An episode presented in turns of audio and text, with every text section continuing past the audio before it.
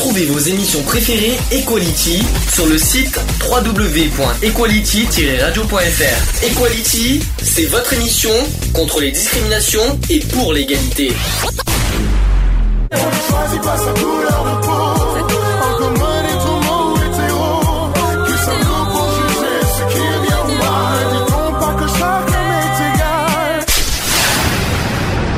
L'union fait la force. Equality. C'est le sujet du jour. Sujet du jour, week-end site d'action. Et oui. de- Alors par contre, ce qui m'a surpris sur le site d'action, c'est que c'est en fin mars, alors que d'habitude c'est début avril. Je dois avouer que ça m'a surpris cette année que, que ce À cause soit. des présidentielles. Oh non, on peut pas dire que c'est à cause des présidentielles, c'est le 23 avril les présidentielles, on peut pas dire que c'est ça. Bah ouais, mais bon. Mais ça m'a surpris hein, au niveau des dates quand, quand j'ai vu que c'est euh, que c'est en fin mars. Je dis pourquoi pas, mais d'habitude je sais que c'est le premier week-end d'avril. Bah, il a peut-être eu des problèmes techniques ou autres qui ont fait que bah, ça s'est déroulé à ce moment-là. Bon, ça me dérange pas plus que ça, mais euh, c'est ça m'a ça m'a surpris sur le moment. Euh, site d'action, bon, vous savez, euh, est-ce que tout le monde a, sait ce que c'est que le site d'action Est-ce que vous avez participé au site d'action Est-ce que vous savez ce que, à quoi consiste le site d'action Explique-nous, tu fais ça si bien. Ah, tu veux que j'explique en plus? Bon, d'abord, je, vais, fa- je vais faire euh, le bilan de 2016, hein, parce que euh, les sites d'action, je rappelle que c'est tous les ans, depuis combien de, combien d'années? Depuis quelle, euh, quelle année ça existe, le site d'action, si tout le monde s'en souvient? Ça un moment, non? Ah oui, ça fait un moment, ça c'est sûr. Euh, Tout- 1980... 11. 94, perdu. Rappelez-vous, vous savez le, le débat télévisé avec les six chaînes qui, qui, qui ont diffusé en direct la même émission. Ben, c'est depuis depuis ce jour-là aussi d'action. Alors en 2016, sachez que les dons collectés par SIDAction ont permis donc de consacrer 3,37 millions d'euros à la prévention et l'aide aux personnes vivant avec le VIH, 4,72 millions d'euros à l'aide à l'international, 3,14 millions d'euros au financement des programmes scientifiques et médicaux. Alors, sachez qu'il y a 101 programmes d'aide aux malades, 137 programmes associatifs et 39 projets scientifiques. Mais en 2017, malgré de nombreuses victoires, le combat n'est pas terminé et SIDAction fait appel à nouveau à votre générosité, euh, donc depuis hier, 24 mars jusqu'à demain, 20 26 mars, pour continuer à faire avancer la recherche. Il y a Lynn Renault qui a dit ceci, enfin il y a même euh, Pierre Berger et Lynn Renault, ils ont dit ceci. Aujourd'hui, nous lançons un appel au public, aux médias, à tous les bénévoles, aux associations, au personnel de santé, aux chercheurs, pour continuer cette bataille contre la maladie, la peur, l'exclusion et les inégalités. Ensemble, nous avons parcouru un long chemin. Ensemble, nous avons fait naître l'espoir. Ensemble, nous vaincrons le sida. Voilà, ça c'est leur message. Euh, Est-ce que vous, savez comment on peut donner au SIDAction En composant le 110. Exactement, il y a plusieurs moyens, je vous dis clairement. Il y a aussi euh, par le site internet et aussi par SMS, je vais vous l'expliquer comment. Donc effectivement, le 110, euh, voilà, c'est un numéro d'appel gratuit que vous pouvez euh, contacter tout le week-end euh, depuis votre poste fixe, portable. Donc le 110. Vous pouvez aller aussi sur le site sidaction.org ou tout simplement faire un don euh, par SMS au 92 110. Voilà, ça, par contre, vous ne le serviez pas.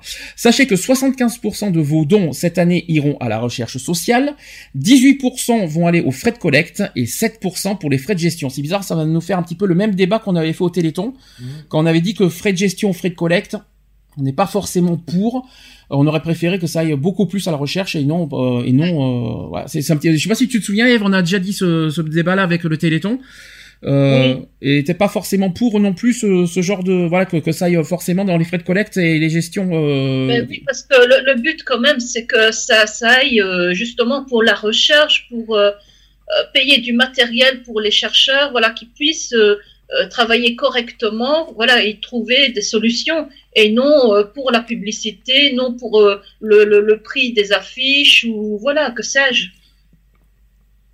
Alors sachez que 66% du montant des dons faits à cette action sont déductibles de vos impôts, dans la limite de 20% de votre revenu imposable. Voilà, il fallait quand même le souligner.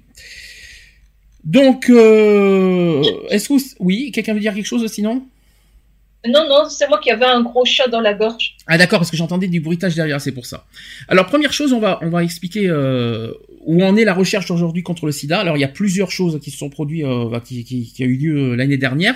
Alors premièrement, il y a eu de nombreux essais euh, vaccinaux contre le VIH qui sont actuellement en cours dans le monde, euh, avec chacun une stratégie bien définie pour tenter d'éliminer le rétrovirus de l'organisme des malades.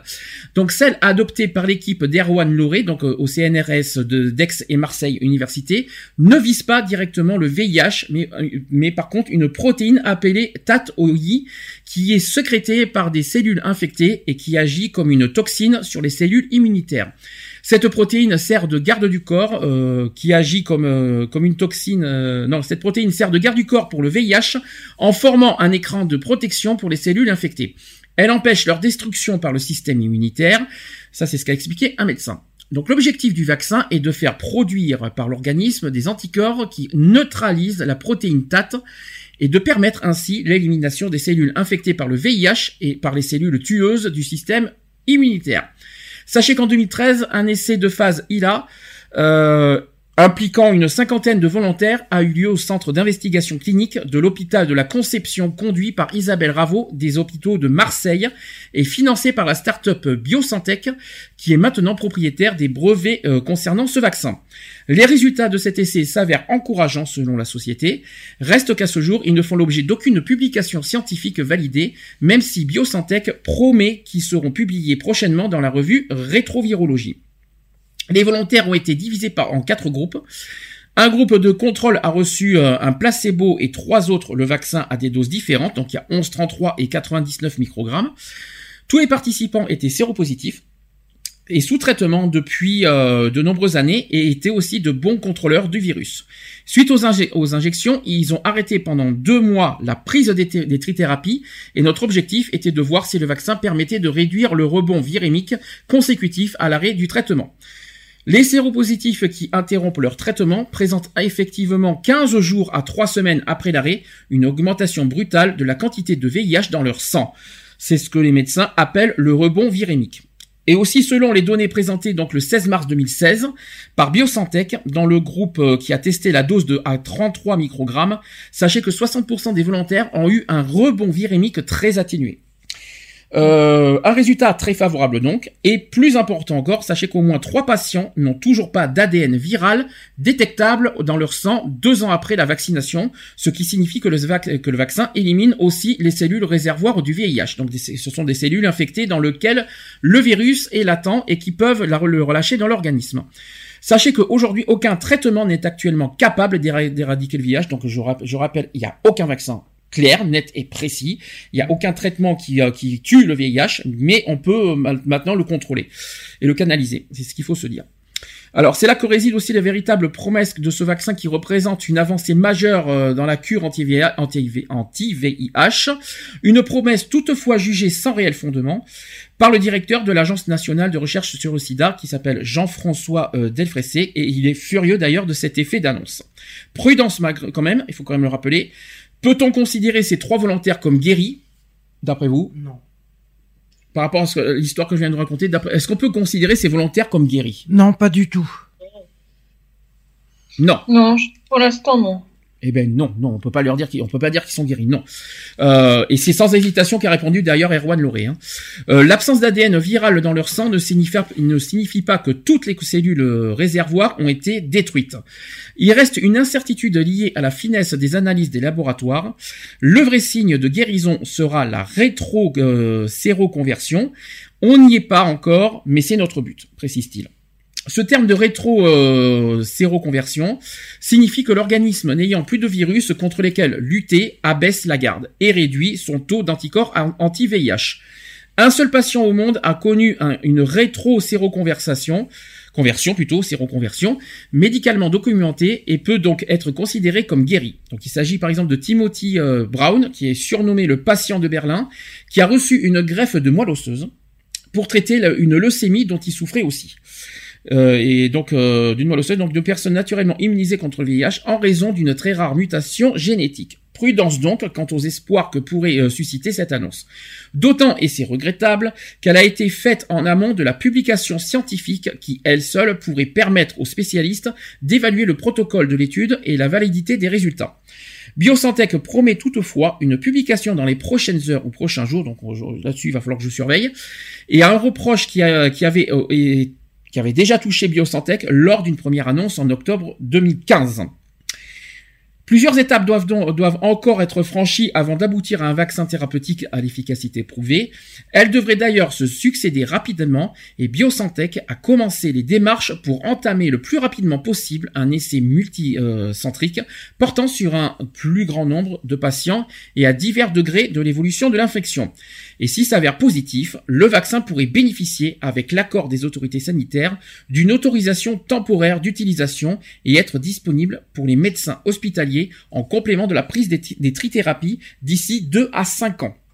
On n'y est pas encore, mais apparemment ça progresse, ça avance. Mm. Ça c'est à Marseille. Vous y croyez ou pas euh, euh, à, cette, à ce progrès euh... Bah maintenant après faut faut voir les résultats. Après, euh, c'est pas dit que ça fonctionne à 100%. Tu voulais dire quelque chose, Eve? Oui, moi je me pose euh, des questions par rapport aux volontaires, ceux qui ont reçu euh, le placebo. Est-ce que le temps qu'ils n'ont pas eu de traitement, est-ce que ça ne risque pas de diminuer leur espérance de vie? C'est une bonne question. Alors, tu sais que je suis pas médecin et je ne suis pas chercheur pour le dire. Donc là-dessus, je pourrais même pas te répondre. Euh, mais c'est c'est quelque chose à souligner qui mérite d'être euh, réfléchi à ce que tu viens de dire. Voilà, c'est très important. Pourquoi tu pourquoi pourquoi cette question d'ailleurs, Eve? Parce que je me dis voilà, ces personnes-là euh, n'ont pas eu euh, de traitement pendant X temps, mhm. donc le, le, VIH a eu le temps de faire beaucoup de dégâts dans leur organisme. Et même s'ils ont repris la, la trithérapie par après, est-ce que les dégâts euh, causés pendant la durée d'absence de, de, de non-traitement, la durée de non-traitement, est-ce que voilà, euh, ça, ne, ne, va pas diminuer leur espérance de vie? Est-ce que ça va pas engendrer des complications par après que la trithérapie pourrait avoir difficile à soulager ou à, à, soigner entre guillemets? Voilà, bah, ça, je sais pas. me travaille ça. Alors je ne sais pas si ça va soigner euh, l'intérieur du corps, mais déjà il y a une chose qui va enlever, c'est les traitements. Si jamais il y a le vaccin, tout, les, tout ce qui est trithérapie, c'est clair que si jamais le vaccin est trouvé, la trithérapie n'existera plus. Hein. Déjà il y aura plus. Il y aura Non, moi je parle pas du vaccin, je parle des, des personnes qui n'ont pas reçu de traitement pendant, donc qui ont servi de cobaye. Mmh. Donc ces personnes-là, est-ce qu'elles ne s'exposent pas à des, problèmes ultérieurs. Ah bah de toute façon, ils, se sont portés volontaires. Moi je me dis, euh, en, sachant qu'ils se sont portés volontaires, ils ont pris le risque de se dire, de toute façon, qu'est-ce qu'ils, qu'est-ce qu'ils, ils ont quoi à perdre quelque part? C'est ça la question qu'on peut se poser. Qu'est-ce qu'ils ont à perdre finalement quand ils, quand ils réfléchissent en bah, faisant ce test, en étant volontaire Pratiquement de, plus rien. Ce qui te fait peur, c'est quoi? C'est que ça peut empirer, tu vas dire aussi, ce, ce genre de, de voilà, test? ça empire, que leur état de santé se détériore plus vite que, je veux dire, normalement prévu et que leur espérance de vie ou leur fin de vie, enfin leur vie devienne plus, euh, je veux dire, chaotique que mhm. si elle aurait, qu'elle, aurait été que s'ils avaient suivi régulièrement leur trithérapie. Ah ben, déjà, si ça, si ça, leur santé est en danger euh, par rapport à ce test, je pense qu'on le saurait déjà, je pense. Et je pense que les, les volontaires eux-mêmes le diraient si jamais euh, ils étaient en danger, s'ils étaient encore, s'ils se sentaient encore plus, si, si ça, si ça aggravait leur cas, je pense qu'on l'aurait su quand même. Je pense. Alors, ensuite, est-ce que, tu peux continuer, Eve, à, à expliquer euh, de ton, ton raisonnement? Donc, euh, moi, je me dis, voilà, ce sont des volontaires qui, je m'en suis douté quand tu as parlé de volontaires pour recevoir un vaccin, je me dis forcément, il va y avoir des placebos pour justement voir euh, l'efficacité du vaccin. Mm-hmm.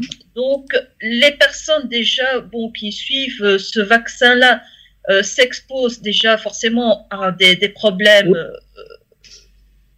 de, de, de, santé parce qu'on n'est pas sûr de, des effets sur l'organisme, mais les personnes qui n'ont plus suivi pendant X temps euh, le traitement, je me dis, voilà, euh, le, le VIH va commencer à, à se proliférer dans, tout l'organisme, à faire ses, dégâts.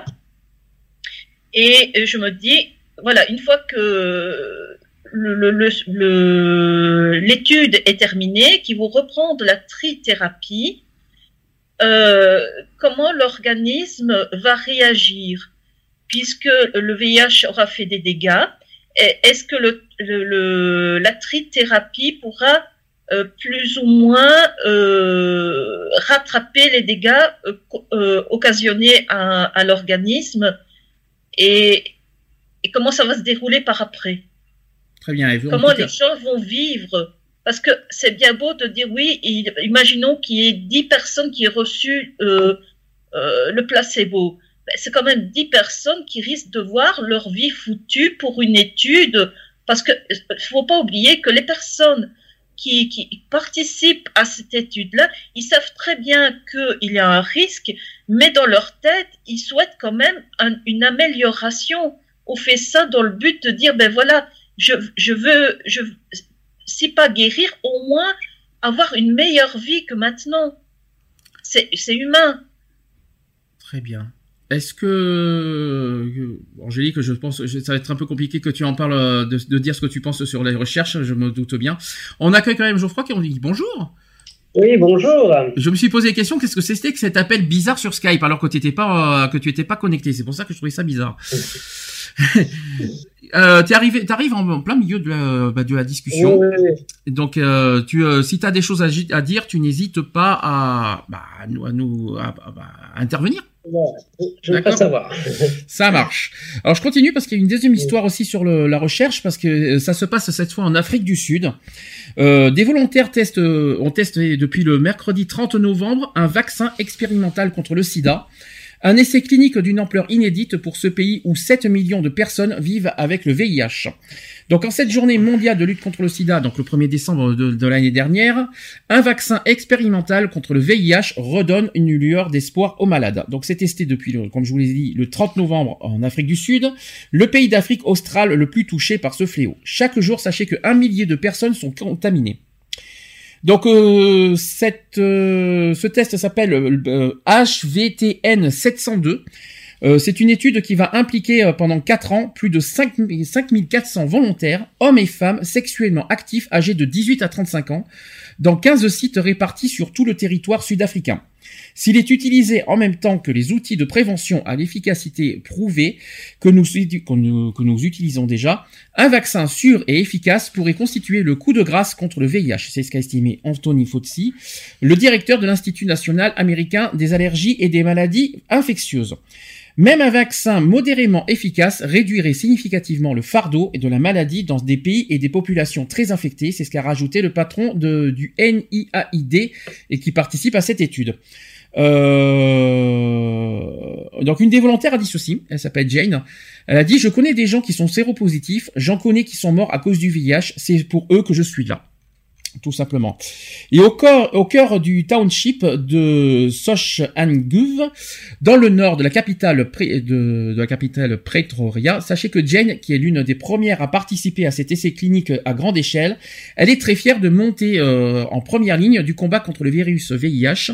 Elle a dit ceci je connais des gens qui sont séropositifs, j'en connais qui sont morts. Voilà, c'est ce qu'elle a dit. Et certains de ma famille, c'est pour eux que je suis là. Elle a quand même 21 ans, quand même cette euh, cette personne, dont le nom doit rester caché pour respecter les règles éthiques du test.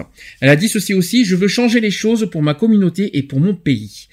Dans le monde, sachez que 2 millions et demi de personnes sont infectées chaque année par le virus. De toute façon, les chiffres, j'en parlerai tout à l'heure, euh, qui a fait plus de 30 millions de morts dans les années 80, selon une étude publiée lors de la conférence internationale de Durban, c'est-à-dire l'Est de l'Afrique du Sud voilà, en juillet dernier. Le vaccin sud-africain spécialement adapté aux populations locales est une version musclée d'une souche testée en 2009 en Thaïlande sur plus de 16 000 volontaires. Elle avait permis de réduire de 31,2% les risques de contamination trois ans et demi après la première vaccination. Donc c'est encourageant, mais malheureusement insuffisant. Même s'ils sont réticents à afficher leurs objectifs, les chercheurs espèrent que le taux d'efficacité de leur vaccin prototype atteindra au moins le seuil de 50%. Si ce vaccin est considéré comme suffisamment efficace, il faudra alors entre 5 et 10 ans pour développer sa production. C'est quand même pas aujourd'hui que ça va se produire. Hein. Par contre, il y a quelque chose qui me fait peur en Afrique. Oui. C'est euh, voilà, c'est une pratique qui se fait, j'ai entendu, en fait, les hommes qui sont atteints du sida, en fait, on dit aux hommes qui sont atteints du sida, si tu fais l'amour avec une, jeune vierge, eh bien, tu vas guérir du sida. Alors, on Eve, on en parlera tout à l'heure des moyens de, contamination parce que là, on n'est pas du tout là, on est sur la recherche pour l'instant. Mais euh, sur les problèmes de, contamination, euh, tu en parleras tout à l'heure? Ouais. D'accord, parce, que là, on est un petit peu hors sujet en fait. Donc bien loin de cet éventuel succès, sachez que Jane se prépare à recevoir ses premières injections. Elle a dit ceci, je n'ai peur, peur ni des piqûres, ni du VIH, c'est ce qu'elle a chez Bravache, et elle a dit ceci aussi, il n'existe pas encore de remède, alors nous devons continuer à nous battre. Parce que, je le rappelle à nouveau, aucun vaccin est clairement trouvé à ce jour, donc le combat, quoi qu'il en soit, continue. Voilà, ça c'est l'affaire en Afrique du Sud. Qu'est-ce que vous voulez euh, Est-ce que vous avez quelque chose à rajouter, à dire euh, Est-ce que vous y croyez aussi à ce à, cette recherche. Moi, je vous dis, toute recherche est bonne à prendre. Moi, je me dis, euh, il faut que, il faut, bon apprendre. Euh, voilà, euh, tout ce qui peut aider à améliorer, ne fût-ce que l'état de santé des personnes qui sont atteintes du SIDA, c'est déjà bon à prendre. Mhm. Mais, hein, maintenant, s'il y a guérison, c'est encore mieux, forcément. Ça va pas, ça va pas, être, ça va pas être aujourd'hui, hein, la guérison. Ah, ça c'est sûr, mais mhm. bon, mais ça progresse. Faut jamais perdre espoir. Faut jamais perdre espoir. Euh, il faut toujours euh, se dire que y a, on peut toujours y arriver. Moi, je rappelle un détail, c'est que le site d'action sert à ça, c'est faire avancer la recherche. C'est pour ça que je voulais parler de ça. Euh, ben, ça serait bien que les, que les fonds du site d'action continuent à, ben, à, faire, à faire avancer la recherche, notamment à Marseille. Euh, parce que euh, ça commence à, ça continue à progresser, donc il faut continuer à donner euh, aussi d'actions, notamment pour continuer à faire progresser cette recherche, parce que plus on donne de l'argent, plus ça fait avancer, et le problème c'est que moins il y a d'argent et plus ça va être long. Forcément, comme toute étude. Plus il y a d'argent et plus la recherche avancera. C'est ça qu'il faut se dire. Et moins il y a d'argent, forcément, ça va être plus long à traiter et plus long à trouver. C'est ça qu'il faut se mettre aussi en tête. C'est un petit peu comme le Téléthon, de toute façon. C'est exactement le même principe.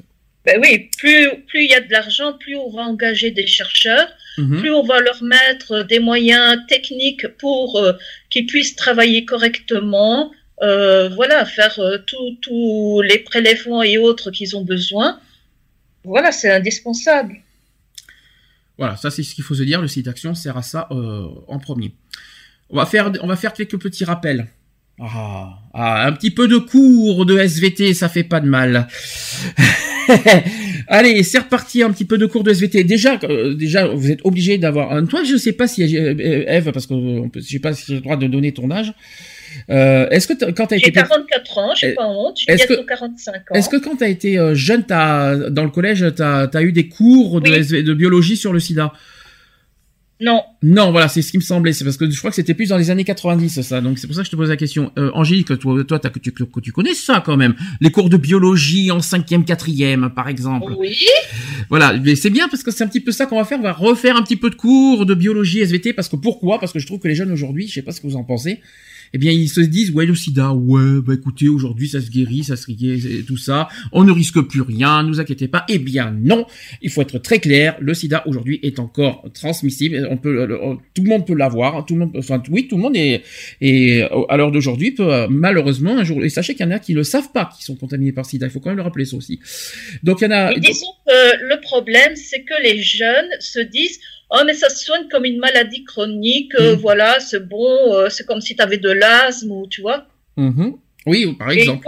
ils banalisent en fait. Mais c'est ça, c'est à l'heure d'aujourd'hui, les jeunes aujourd'hui se disent ouais, bah écoutez, au sida, ça se guérit de toute façon, on ne risque plus rien. Eh bien non, c'est faux, c'est archi faux. Maintenant, il faut qu'on faire comprendre aux jeunes d'aujourd'hui que le sida, malheureusement, tout le monde peut. La... Et ah oui, autre chose, et ça aussi, j'y tiens très personnellement là-dessus. Le sida n'est pas une maladie des homosexuels, c'est complètement faux nuance, ça aussi, ça c'est très très faux. C'est pas parce que il euh, y a plus d'homosexuels qui sont touchés que c'est une maladie uniquement aux euh, dédiée aux homosexuels. C'est complètement faux ça aussi. Il faut quand même, il faut quand même le souligner ça d'ailleurs. Alors, est-ce que vous savez euh, comment, qu'est-ce que veut dire SIDA?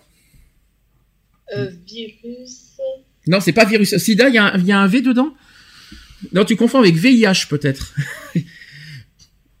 je, je, parle du mot de, de l'acronyme SIDA, je parle. C'est Sérum. Euh, c'est pas sérum. Syndrome. C'est syndrome, oui, après. Infection. Euh, non, pas infection. Infecté. C'est bien, ça, c'est bien, on se, on, se, on se croit 25 ans en arrière. Allez, en avant. et aujourd'hui, on est censé s'en rappeler parce que ça fait, ça fait partie au niveau de l'association. Euh, vous savez qu'on est censé aussi faire très attention. On fait de la prévention, il faut quand même le rappeler. Alors, ça, euh, non, Syndrome immunodéficience acquise. c'est pareil. Syndrome immunodéficience acquise. Voilà ce que veut dire SIDA. Et sachant que voilà, c'est plus connu sur l'acronyme SIDA. Donc c'est un ensemble de symptômes consécutifs à la destruction de plusieurs cellules du système immunitaire par un rétrovirus. Le sida, sachez que c'est le dernier stade de l'infection par ce virus et finit par la mort de l'organisme infecté des suites de maladies opportunistes. Jusque-là, vous le savez. Ça vous surprend? Non. Non. Bah non. Voilà. ensuite, euh, question suivante. Le VIH, donc je vais continuer. Donc le VIH ne peut pas se transmettre par la baignade, par exemple? Ah oui, ça, ah oui, ça, c'était quoi ce bruit? Alors, je crois que c'était Geoffroy qui a, qui a, eu un bruit bizarre hein, d'un coup là. J'ai changé d'appareil pour Skype, donc j'ai les deux qui même temps. Alors justement, je vais vous dire une chose, parce que ça c'est très important. Le VIH, par exemple, parce que ça, ce sont des, des, idées reçues, ça ne peut pas se, prendre, se transmettre ni par la baignade, donc ne vous inquiétez pas, par la piscine, tout va bien, vous pouvez vous baigner tranquillement, vous ne, vous ne risquez rien. Ça ne se transmet pas non plus par un baiser. Il n'y a pas de souci. Bon, la mononucléose, c'est autre chose, mais je vous rassure, c'est pas, c'est pas le sida, la mononucléose. vous ne pouvez pas non plus transmettre par une étreinte, ni par un éternuement, voilà. Ni par la toux. C'est quoi ça? D'accord Vous pouvez pas, ça, ça, peut pas se transmettre par la toux. Ça ne peut pas se transmettre par une piqûre d'insecte. Tout va bien. Ça ne se transmet pas non plus sur un partage d'un verre ou d'un vêtement. Tout à fait. D'ailleurs, je me souviens d'une personne qui avait bu dans un verre d'une personne d'un séropositif là pour mhm. prouver que le, bah, que le sida se transmet pas en buvant dans le verre d'une personne atteinte de, du VIH. Il y a une chose qui n'est pas mise, mais d'après vous, au niveau des, euh, des brosses à dents? Eh oui. Ah, euh, tout dépend s'il y a du sang sur la brosse à dents ou pas, je dirais. Parce que normalement, le sang n'est plus actif à l'extérieur. Donc il faut que le sang soit actif pour euh, pour pour qu'il y ait contamination.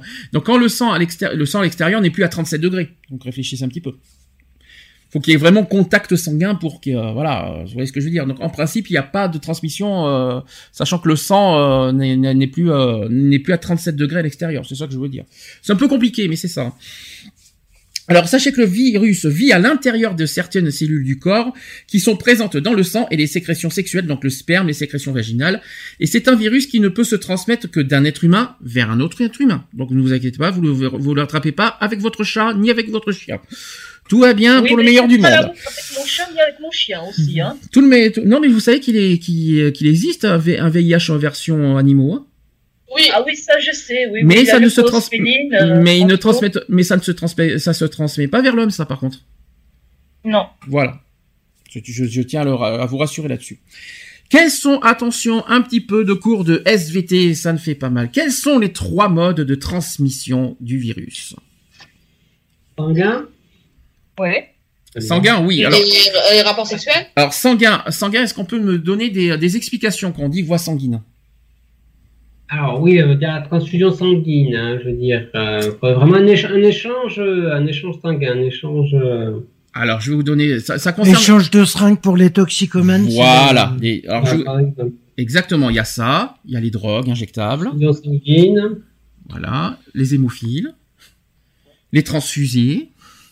Voilà. Et les drogues, bien sûr, c'est ce que je veux dire, les, échanges de seringues, euh, les drogues, il faut quand même le rappeler. Donc ça, c'est pas voie sanguine. Après, j'ai entendu voie sexuelle. Ouais. Est-ce qu'on peut nous donner des explications là-dessus? Parce que c'est encore plus... Ça aussi, c'est compliqué. Ben, euh, quand on n'est pas protégé, quand on a un rapport sexuel, euh, euh, je sais pas, on va te dire... Ça va être des sécrétions c'est sur, les sécrétions lors des rapports, sexuels hein, entre les muqueuses. Alors attention, ça va peut-être surprendre beaucoup ce que je veux dire. Donc c'est par voie sexuelle non protégée par un préservatif s'il y a pénétration vaginale, anale ou buccale. La fellation en fait partie. Et là, t'as Angélique qui commence à avoir mal, qui va avoir mal à la bouche. Je sais pas, tu fais, tu fais une drôle de tête sur. C'est con, qu'on- c'est con qu'on peut pas faire les enregistrements Geoffroy. Si t'as des captures d'écran, fais- vas-y, fais-le, c'est trop drôle. N'oublie pas qu'on a notre youtubeur en direct. hein. Je tiens à préciser que Geoffroy est notre youtubeur, donc ça tombe très très bien. Pense-y, Geoffroy, ça aussi. Ah oui, ça. Euh, et il manque une troisième transmission. Mm. Est-ce que vous savez lequel Alors, C'est une. Je rappelle que c'est une mode de transmission. Donc, on, euh, notez bien le mot transmission. La salle, non, pas par la salive. Ah Angélique, là, t'allais, là, là, t'allais te faire prendre une gifle, là. Tu vas voir, tu vas voir la salive. Ah là là là là là là là là là, la Par les salive. coupures. Mon Dieu, non, mais non, mais ça c'est les voies sanguines, ça, de toute façon. Euh, Il manque quelque chose. Et ça concerne les mamans. Ah, oui, par- ben, avec euh, quand elles sont enceintes, euh, Voilà. que- transmettre par euh, donc quand le, le, le bébé est dans le ventre, euh, par Alors- euh, l'accouchement aussi, puisqu'il a un échange sanguin entre la mère et le bébé. Alors c'est exactement ça. C'est exactement ça. Donc de la mère à l'enfant, sachant que c'est en- soit en cas d'absence de traitement de la mère. Et, et cela aussi peut, sur- euh, ça peut survenir aussi in utero, c'est-à-dire dans les dernières semaines de la grossesse et aussi au moment de l'accouchement et de l'allaitement. Voilà, comme ça au moins vous le saurez. Fallait quand même le souligner ça aussi. Est-ce que vous connaissez les signes possibles dès qu'on est contaminé? La fièvre?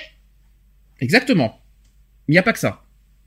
Euh, Là, il faut aussi se dire que d'une personne à l'autre, c'est c'est pas, je veux dire, c'est pas flagrant parce que sinon, il y aurait beaucoup de personnes qui sont atteintes euh, du SIDA, qui sont séropositives, qui le seraient.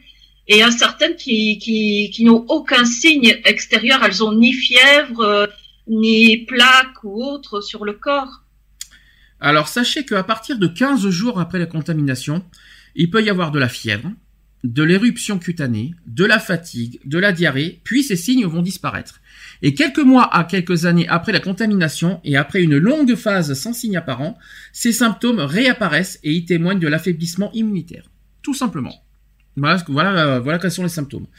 Alors, comment on diagnostique le sida? C'est par un prélèvement de sang, tout simplement, soit par l'autotest vendu en pharmacie, je l'expliquerai tout à l'heure, soit par la prise de sang, tout simplement, soit par un test rapide de dépistage euh, d'orientation, donc le TROD, on en parlera aussi tout à l'heure. Concernant les complications graves, sachez qu'il y a une évolution possible vers le sida, avec l'atteinte du nouveau-né si la mère est infectée et non traitée. Et enfin, pour les traitements, à ce jour, je rappelle qu'il n'y a aucun traitement qui n'élimine le virus, euh, le virus VIH. On ne peut donc pas en guérir, mais on peut bloquer l'évolution de l'infection en associant plusieurs médicaments.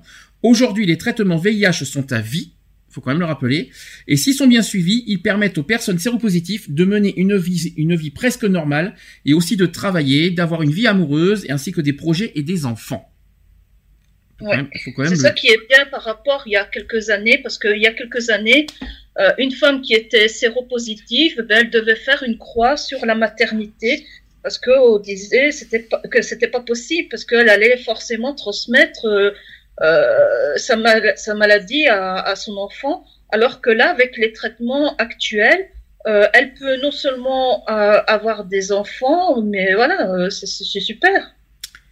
Eve, euh, tant que tu as la parole, est-ce que tu peux nous re- revenir à ce que tu viens de nous dire tout à l'heure, euh, que je t'ai coupé, que je suis obligé de te de, de, de, de décaler à ce niveau-là? Est-ce que tu peux rappeler euh, ton, le problème que tu nous as raconté?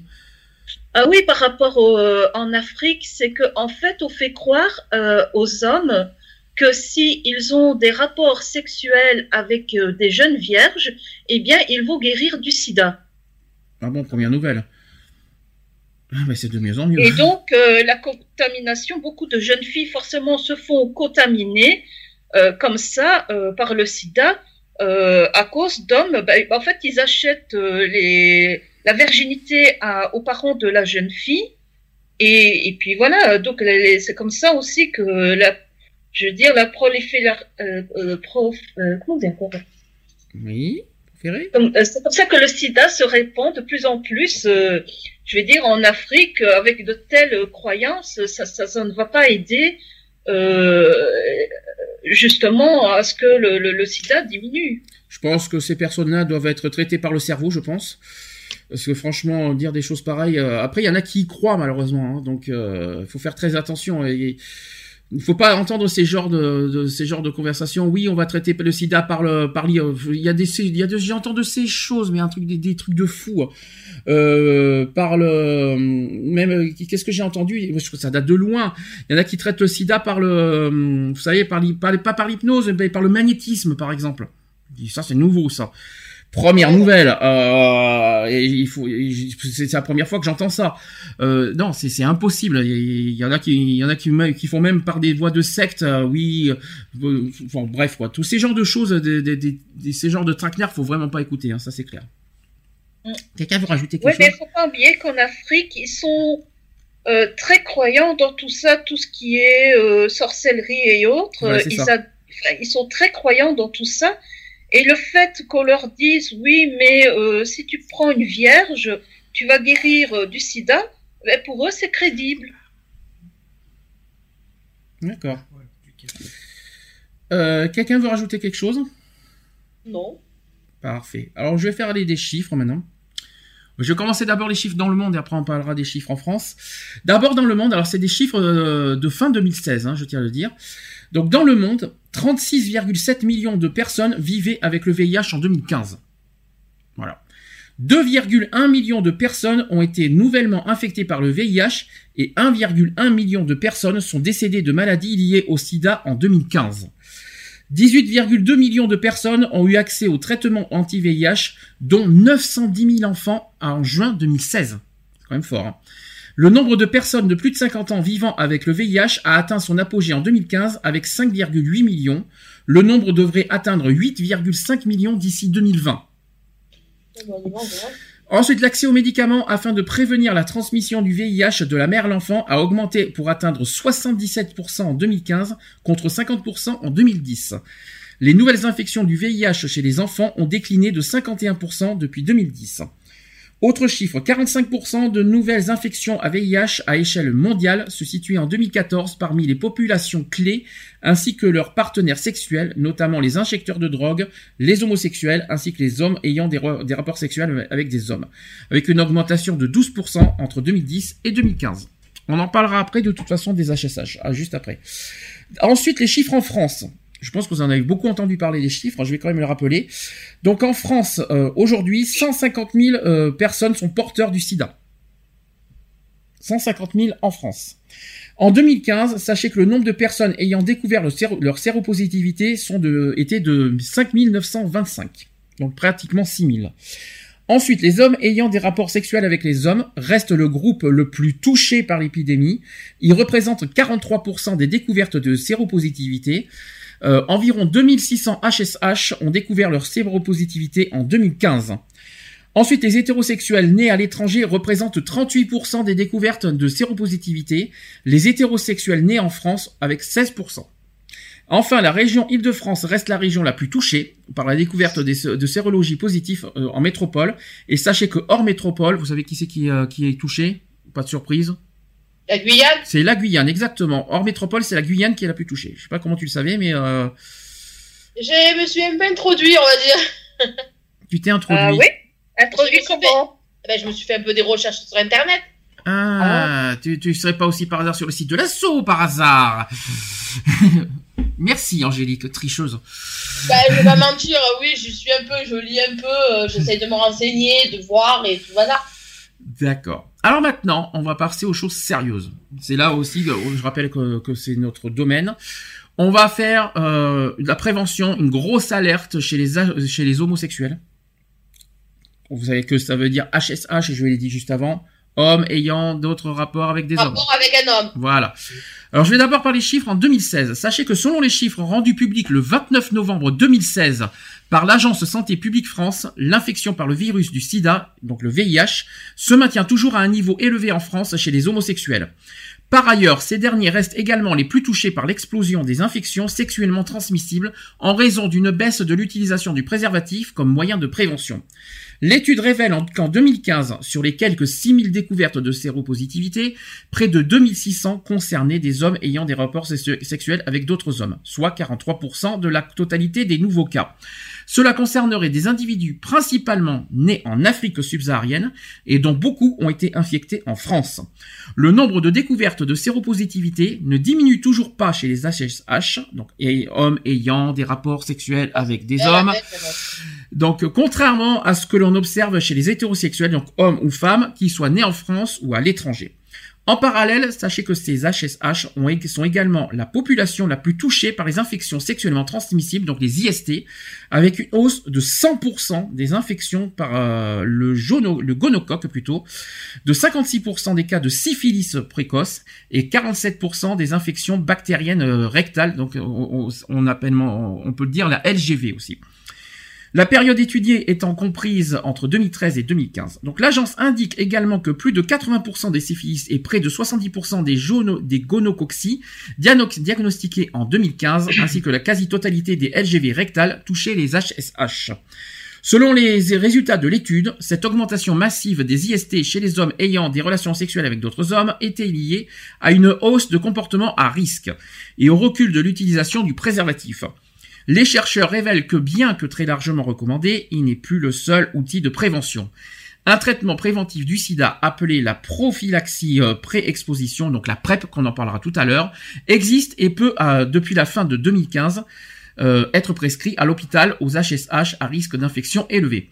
Cependant, ce type de traitement n'est efficace que contre le virus VIH et ne permet pas d'échapper aux infections telles que la syphilis. Il fallait quand même le souligner ça aussi. C'est une surprise ou pas ce que je viens de raconter, ce que je viens de dire? Moi, je comprends pas pourquoi on met toujours euh, homme avec euh, les rapports. Euh, Parce que bah, ben, réfléchis un petit peu, réfléchis. Là, Eve, tu m'as, je pense que tu es mieux placé pour répondre à cette question, mais il y a pas, il y a. Est-ce que tu peux m'expliquer avec deux femmes comment quel est le risque? Sexuel, je parle. Elle est pas là, Eve. Si, si, Eve est là. Si, je suis là. Ah. Mais non, mais je pose la question Angélique parce qu'elle essaie de réfléchir. Mais dis-moi, sexuellement, comment deux femmes peuvent avoir des, euh, peuvent, euh, peuvent avoir des risques Et, De toute façon. Eve, tu, tu en vois ou pas, toi, de, personnellement? Parce que je, pense, que je suppose que c'est un sujet que vous, avez, que vous évoquez entre vous aussi. Est-ce qu'il y a des risques entre deux femmes? Oui, il y a certaines maladies qui sont transmissibles entre femmes. Euh, comme euh, le, le, euh, le papillovirus, là, le, le, pour le cancer de l'utérus, entre autres. Mais sexuellement, soyons fous. Déjà sexuellement, est-ce qu'il y a des risques? Il y a pas déjà par le baiser, c'est faux. Déjà, on peut oublier. Ensuite, est-ce qu'on peut, est-ce que sexuellement, il y a des risques entre deux femmes? Avec le cunilingus, oui. Le cunilingus. Enchanté. oui, parce que euh, si tu veux, le, le cancer de, de l'utérus, donc c'est donné par un virus. Mm-hmm. Et ce virus-là, euh, tu peux euh, aussi bien l'attraper dans la bouche que voilà. Donc tu peux attraper le cancer de de de de, de la langue, euh, de de l'œsophage avec ce, ce virus. En revanche, deux femmes peuvent, peuvent être, euh, voilà, ça peut se contaminer par le sang. Ça, c'est sûr. Euh, avec les, les, les, injections, etc., tout ce qu'on a dit, le, cas numéro 2. Là, par contre, c'est sûr et certain. Là-dessus, il peut y avoir contamination. Par contre, sexuellement, c'est vrai qu'on qu'on essaie de réfléchir parce que nous, on, on, sait pas comment ça marche avec deux femmes, hein. mais euh, il peut y avoir. Tout dépend comment elles, elles, pratiquent euh, leur relation sexuelle aussi. Hein. Mmh. Oui. Est-ce que vagin contre vagin, hein, pour euh, dire les choses crûment, ça, il y a un risque ben, tu sais, tout, ça c'est une idée préconçue, le, coup des ciseaux. Euh, toutes les lesbiennes ne faut pas le ciseau. Hein, euh. Donc, à ça, honnêtement, c'est ce qu'on peut s'imaginer. En tout cas, c'est une chose qui vient. Qui vient moi, personnellement, j'ai jamais fait ça. C'est une position que j'ai jamais faite.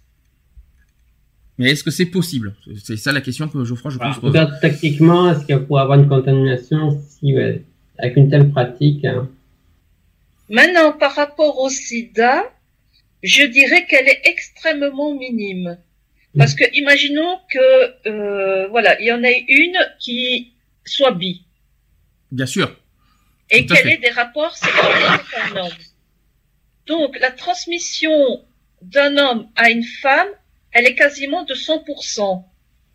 Or, euh, d'une femme à une autre, j'avais vu une fois les chiffres, mais elles sont très minimes, mais elles existent quand même. hein. Elles sont présentes. Les risques sont quand même présents, même si elles sont extrêmement, je veux dire, faibles. Il y a quand même des risques. Donc, si cette personne bi a euh, une relation avec une lesbienne, même si cette femme est 100% lesbienne, qu'elle a que des relations avec des femmes, et que cette personne bi euh, euh, attrape le sida donc vis-à-vis de par rapport à l'homme, euh, aux relations sexuelles qu'elle a eues avec l'homme, elle peut transmettre le sida à sa conjointe lesbienne. Puis il y a autre chose que je vais rajouter, parce que très peu, il y en a pas forcément beaucoup qui le savent, il existe des préservatifs féminins. Oui, tout à fait. Euh, comment, Angélique? Pas le stérilet? Non, euh, Non, le stérilet, c'est pour empêcher la, ni- Ah oui. la nidification de l'œuf dans l'utérus. Alors, c'est- alors, le préservatif féminin, c'est très grand, hein, c'est très large. hein, je pense que tu peux me le confirmer, Eve. Je sais pas si tu l'as déjà utilisé, mais c'est très très grand. hein, c'est, au niveau diamètre, c'est, c'est grand. Est-ce que tu peux C'est grand, pourquoi? C'est pour recouvrir l'entièreté du sexe, euh, pour euh, faire euh, avoir euh, un cunnilingus euh, protégé, je veux dire. Oui. Et en même Et en même temps, tu disais.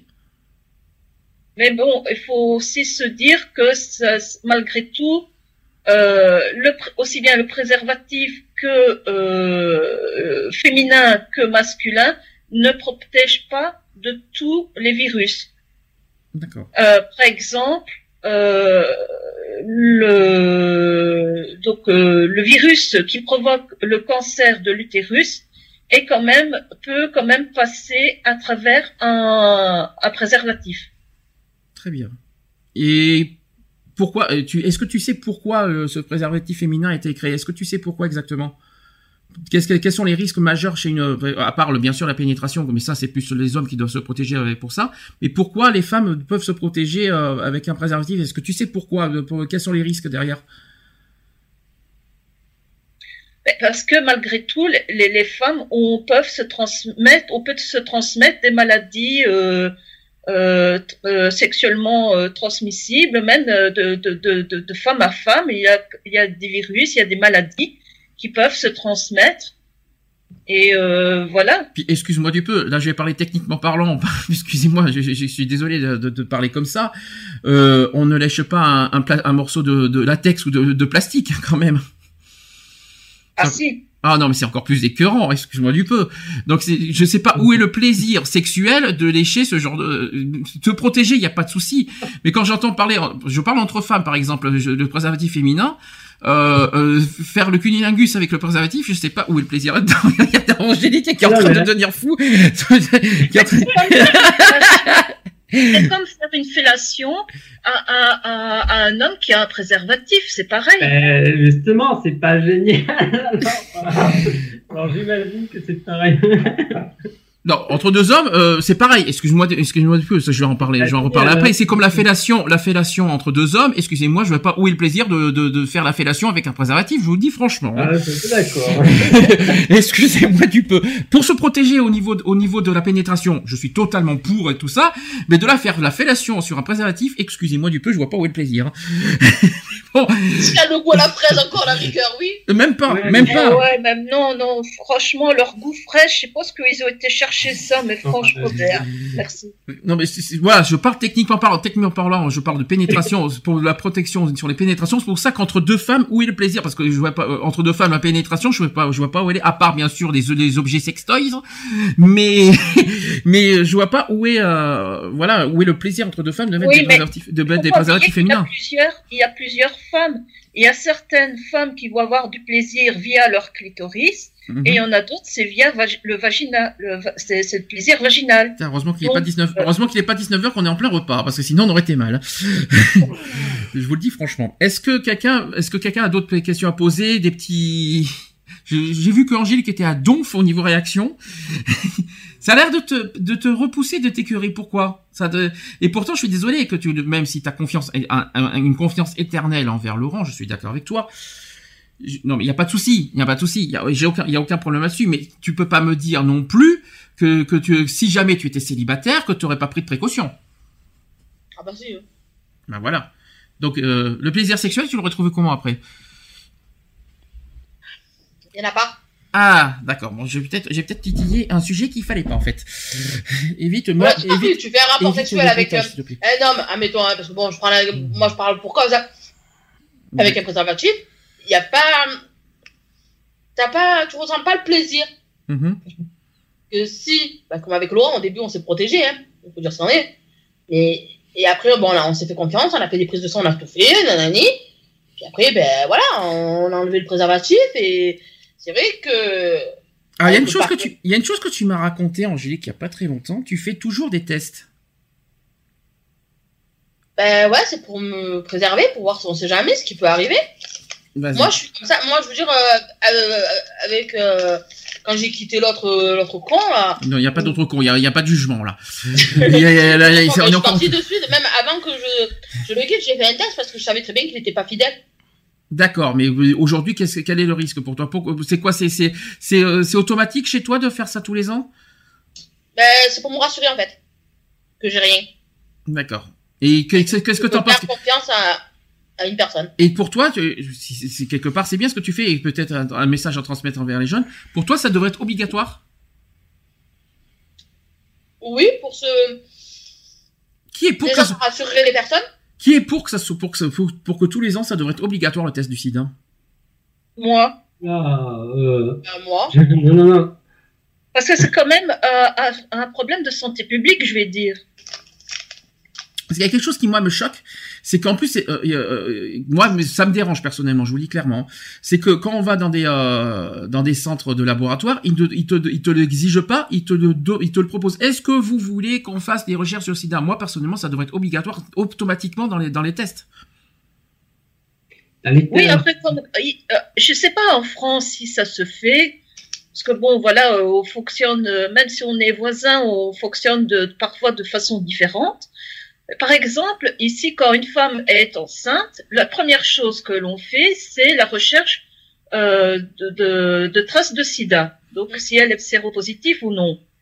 Alors, pourquoi, si on fait ça à une femme en, euh, qui commence une grossesse, pourquoi on ne le ferait pas à tout le monde? Vous savez pourquoi je pense à ça? Parce que vous savez pourquoi je dis ça? Ça devrait être obligatoire, que ça doit être automatique dans les tests. Et il faut faut pas oublier qu'il y en a plein qui ne le savent pas qu'ils sont contaminés. Et, pour, et Mais donc et donc le ce problème là, pour moi personnellement, je lance un appel en quelque sorte. Moi, je pense que ça devrait être automatique, obligatoire dans tout test sanguin que le que le test du SIDA soit euh, soit dedans. Euh, non pas pour, euh, pour pour vexer la personne ou tout ça, mais pour que pour qu'on le sache, pour qu'on sache. euh, voilà. Je sais pas comment expliquer, mais sachant qu'il y en a qui ne savent pas qu'ils sont contaminés et qui peuvent malheureusement contaminer d'autres personnes sans le savoir, moi je pense que le, le, le- par principe et par déontologie, je pense que le test du SIDA de- dans chaque test sanguin doit être obligatoire. C'est pas qu'ils peuvent, c'est qu'ils vont contaminer. Donc, imaginons qu'ils ont euh, des rapports sexuels comme ça, euh, non protégés, avec, euh, allez, j'invente, 12 personnes par an. Eh bien, cette personne-là va contaminer 12 personnes par an. Et ces 12 personnes-là, t'imagines, avec combien d'autres partenaires vont, elles vont avoir des rapports sexuels?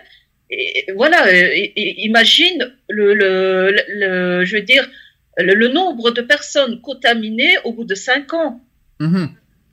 Alors moi, par principe, je, je, je n'aime pas l'idée qu'on oblige quelqu'un à faire ceci ou cela. Alors, s'il s'agit du don du sang, euh, je pense tout à fait, enfin, ils doivent le faire, il y a, ils vérifient, contrôlent ton sang. Euh, c'est très important, effectivement, quand la femme est enceinte, il y a la, il y a la vie d'un enfant aussi qui est en jeu, donc c'est important. Euh, que ça soit proposé, que ça soit mis en avant, que ça soit automatiquement proposé, mais on ne peut pas, voilà, vraiment obliger quelqu'un Je crois que à- que t'as pas compris, Geoffroy. quand que- même un, Je crois, je crois que t'as pas compris Geoffroy quand je dis ça. Je crois que t'as pas, tu- je crois que t'as, euh, tu confonds en disant que je- qu'on oblige les 60 millions de personnes à faire un test du SIDA. C'est pas du tout ce que j'ai dit. Ah Moi, d'accord. c'est pas du tout ce que j'ai dit. J'ai dit que quand on fait un test sanguin, j'ai dit, quand- j'ai dit que quand on se présente devant un laboratoire euh, sanguin pour faire des analyses sanguines, pour moi, le test du SIDA doit être automatique là-dedans. Ah, mais Et- si et on non- vient pour ça, à la rigueur, ça dépend pourquoi on vient faire analyser son sang. Après, il y a peut-être des personnes qui ne veulent pas, mais bon. Oui, mais alors, c'est Ouais, important qu'on vraiment qu'on le propose automatiquement, et mais bon. C'est pas proposé. De toute façon, des tests sanguins, tu en fais. Euh... Puis, excusez-moi, il faut pas oublier un détail, c'est que moi, le, pro... le, le fait qu'il y en a qui ne le savent pas, et qui peuvent contaminer, bon, pour moi, c'est le plus, c'est la chose la plus dangereuse que je puis que je puisse entendre. Euh, N'importe qui demain peut être contaminé parce qu'il y a des gens qui le savent pas. Pour moi, c'est dangereux. C'est clair. Oui. Ouais. C'est ça qu'il faut prendre en compte aussi. Donc, euh, et moi personnellement, par, euh, c'est comme le don du sang. faut- on parle, on parle sans Ah, du don mais du sang. oui, parce que là, tu, tu mets quelqu'un, tu mets la vie de, quelqu'un en jeu. Donc, Alors, euh, le don du sang, c'est différent. Le don du sang, t'es obligé de faire un test sanguin avant de faire le don du sang. Donc, Ah oui, euh, c'est- normal, ça, par contre. donc, Tu donnes ton sang Dans l'autre cas aussi, donc, hein, euh, quand tu as quand tu as des rapports euh, non protégés avec quelqu'un, que tu es porteur du VIH sans le savoir, ben, tu mets la, la vie de la- de l'autre personne en danger aussi, puisque tu vas la contaminer aussi. Oui. Mais un peu la question, toujours la question éthique de euh, qu'est-ce qu'on peut faire au, à l'insu de, des- gens. Qu'est-ce que oui. Et, et l'autre personne aussi, elle bah, il y a bien des tests, des- savoir à quoi elle s'expose. il y a bien des tests sanguins qu'on demande pas qui sont automatiquement dans les tests de sang. Oublié- tout ce qui est sucre, fer, tout ça, t'es automatiquement dedans alors que c'est pas forcément demandé. Ouais, c'est peut- peut-être l'intérêt du, du- oui. Effectivement, immunitaire. Euh... T'as des tests sanguins, par exemple, quand t'as des la problèmes. question se- non, mais c'est vrai, la question se pose effectivement. Est-ce que quand même, c'est, euh, c'est- après, bon, de puis, toute façon, la pas- personne, et puis- elle, et puis- qu'elle veut, ses résultats et. Euh... Et puis c'est Ouais. pas un secret d'État puisque c'est secret, c'est censé être un secret Ah oui, professionnel oui, entre le, entre le, laboratoire et le patient. Donc je vois vraiment pas où est le crime là-dedans. réagis toujours à, à chaud, j'arrive- toujours au quart de tour donc dès que j'entends le mot obligation. Non parce que mais non, mais c'est vrai que ça se, dé- ça se défend très bien. Je, suis- je, je- je vous rejoins plus, ça se défend bien de, de le faire automatiquement. Après, la personne, elle est, euh, voilà, elle est, elle seule est propriétaire, voilà, elle seule sait euh, à propos de son sang, de toute façon. Si, si le laboratoire sanguin voit que tu es porteur du VIH, bien sûr, il ne voit pas le crier sur tous les toits. Attention, Oui, cette personne-là. Oui, est hein. porteuse. c'est Non, secret. non, parce- maintenant, Dans notre démarche médicale, ouais. ah oui totalement. En ce sens, c'est, ouais, ça se défend très bien votre position et. Faut quand même le faut quand même le souligner cette Et- histoire. Oui, non, puis c'est une question de, de santé publique, hein, donc des fois on fait pas non plus ce qu'on veut. euh. Et de et de et puis ne pas violer la vie privée des personnes. On a- Ça ne se dit Non, pas. non, non, mais effectivement, ouais, si c'est ouais, si c'est bien respecté, effectivement, euh, l'intérêt public comme l'intérêt de la personne sont respectés. Et... je dirais même au contraire, si la personne est détectée de, de, de- voilà, on, on voit qu'elle est porteuse, euh, elle, est séropositive, Mm. euh, le, le laboratoire peut dire, mais de, de, la, de prévenir la personne pour qu'elle commence au plus vite le traitement, justement pour que la maladie, euh, je veux dire, ne, dé- ne, ne, ne déraille pas et que ça provoque pas des, des, des dégâts plus que nécessaires dans l'organisme. Au contraire, et l'espérance de vie de la personne augmente aussi. Non, non, mais c'est vrai, hein, je, je, je vous rejoins finalement, j'ai un peu réagi, mais c'est un peu comme si on découvrait, euh, on découvre un peu par hasard que quelqu'un a un cancer. Euh, on lui dit même si elle n'est pas venue pour ça. euh, Donc euh, malgré tout, je veux dire, c'est finalement pas- au contraire, ça serait une bonne démarche. Et puis c'est pas c'est pas c'est pas un truc grave. C'est juste de la prévention et puis aussi pour euh, voilà que pour soi pour soi c'est un fait mais il faut aussi protéger les autres. Il faut penser aux autres aussi. C'est ça qu'il faut se dire. Oui, non, non, non, ouais, effectivement, les, les, ouais. Ça, c'est mon avis personnel. Alors, justement, Ouais. revenons aux HSH. Alors, on, on parle de risque, ça tombe très bien. Sachez que le risque est réellement plus important chez les HSH. Je vais vous dire pourquoi. Ça va, ça va pas forcément vous surprendre, mais je vais quand même le répéter, Oh. l'expliquer. Alors d'abord pourquoi? Parce que chez les HSH, le rapport, euh, les rapports anaux sont dix fois plus contaminants que les rapports vaginaux. Pour le rapport réceptif, c'est 0,5% de transmission contre 0,05% pour un rapport vaginal réceptif. C'est un exemple. C'est technique hein, ce que je vous dis. hein. Ensuite, la deuxième chose, c'est que le nombre de partenaires différents euh, sont beaucoup plus élevés chez les homos. C'est complètement faux, mais c'est pas grave. Chez, les hommes, chez les hommes en général, les hommes sont plus qu'ils soient homo-hétéro, les hommes sont plus actifs que les Ben, femmes. moi, je suis pas- donc, euh, Bon, alors, tu vois, sur ce deuxième point, je suis pas d'accord parce que de là dire que les homosexuels sont des euh, des, des couches pas des couches partout. non, non, les euh, hommes euh, masculins, les, et- les, les- Ouais, mais les- il me semble, il me semble que les hommes mariés qui couchent à droite à gauche, qu'est-ce que je devrais dire? Ah ouais, non, non, mais les hommes en général, que ce soit homo ou hétéro, les hommes, euh, les, euh, ceux avec un chromosome XY, ceux avec un pénis, Hmm. on est sexuellement euh, plus demandeur, on a plus de, voilà, on a besoin de plus de, de on a des, Et puis, sexuellement, ça c'est biologique chez les hommes, on est, euh, Et puis si je peux me permettre, chez les. C'est que les femmes. Et puis si je, peux, si, je peux me per... si je peux me permettre, euh, il y a des Ah, hétérosexuels qui, une il y a, pratique, euh, ouais. il y a des hétérosexuels qui sont des chauds lapins aussi. Hein. Ah Et les- euh, chez les les hétérosexuels, sont les homos, les. Donc je suis pas d'accord sur ce deuxième point. De la dire et chez les hétérosexuels, le sexe anal existe aussi. Hein. Ah oui, non, non, mais de toute façon, euh, après, c'est pour ça. Après, on, on, croise, on croise le fait que tu sois un homme, si en plus tu as un rapport plus à risque, ça, forcément, statistiquement, ça augmente les chances. C'est pour ça que ça se. alors quand, quand ça que les- donc ouais. euh, de la dire qu'il y a plus de partenaires chez les homos que chez les hétéros, déjà oubliez Ah ça, c'est faux. Après, c'est peut-être juste une étude. Peut-être que les homos sont plus détachés, les hétéros euh, vont moins parce qu'ils sont plus liés par des conventions sociales. Euh, alors que peut-être que les homos sont moins. Non, peut-être. Voilà, c'est peut-être juste une observation euh, statistique. C'est simple à expliquer. Alors autre point, c'est que la pré- c'est normal que les. Oui, après, oui. Alors, autre point, c'est que la prévalence de l'infection VIH euh, est largement plus élevée dans la communauté homo que chez les hétéros, donc fatalement un risque de base euh, plus grand lors du rapport, indépendamment du risque de transmission. Ça, c'est vrai. Il y a plus de risques entre deux hommes qu'un homme et une femme. Ça, c'est vrai. Ouais, oui, cause du rapport, ouais. Voilà, ça c'est vrai. Ensuite, il y a un recul très net, très très net des habitudes de protection. Alors ça aussi, il faut quand même le souligner. Ce n'est pas pour rien qu'on retrouve une vraie épidémie de syphilis dans ce milieu. C'est vrai. Donc c'est vrai qu'il y a, il y a un problème de protection entre deux hommes. Et puis y a, ça a tendance à malheureusement à se, eh bien effectivement à, se dissiper. Cette, ce, manque de protection entre deux hommes, c'est vrai qu'il faut le souligner, il faut quand même le rappeler. Ça reste euh, euh, le malheureusement entre deux hommes, c'est le moyen le plus ben, il y, a, plus de risques effectivement entre deux hommes que entre deux femmes ou entre un homme et une femme. Il faut quand même le rappeler ça aussi. Et le tout fait que les homosexuels représentent en gros un tiers des nouveaux cas de VIH, donc femmes inclus, il faut quand même le rappeler, alors qu'ils doivent représenter au mieux 3% de la population générale.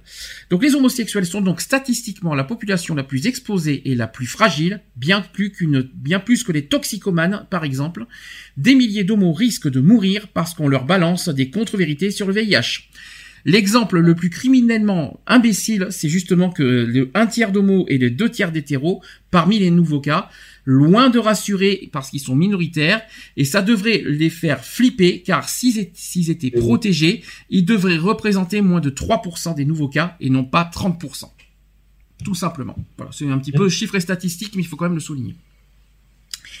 Donc techniquement, techniquement, les homosexuels ont autant de chance, parce que c'est juste qu'ils ont plus de pratiques à risque, donc pas de protection, etc. Mais il faut bien insister sur le fait que les hétérosexuels ont autant de chances de l'attraper. Cela dépend uniquement de la fréquence de changement de partenaire et de la capacité à se protéger ou non.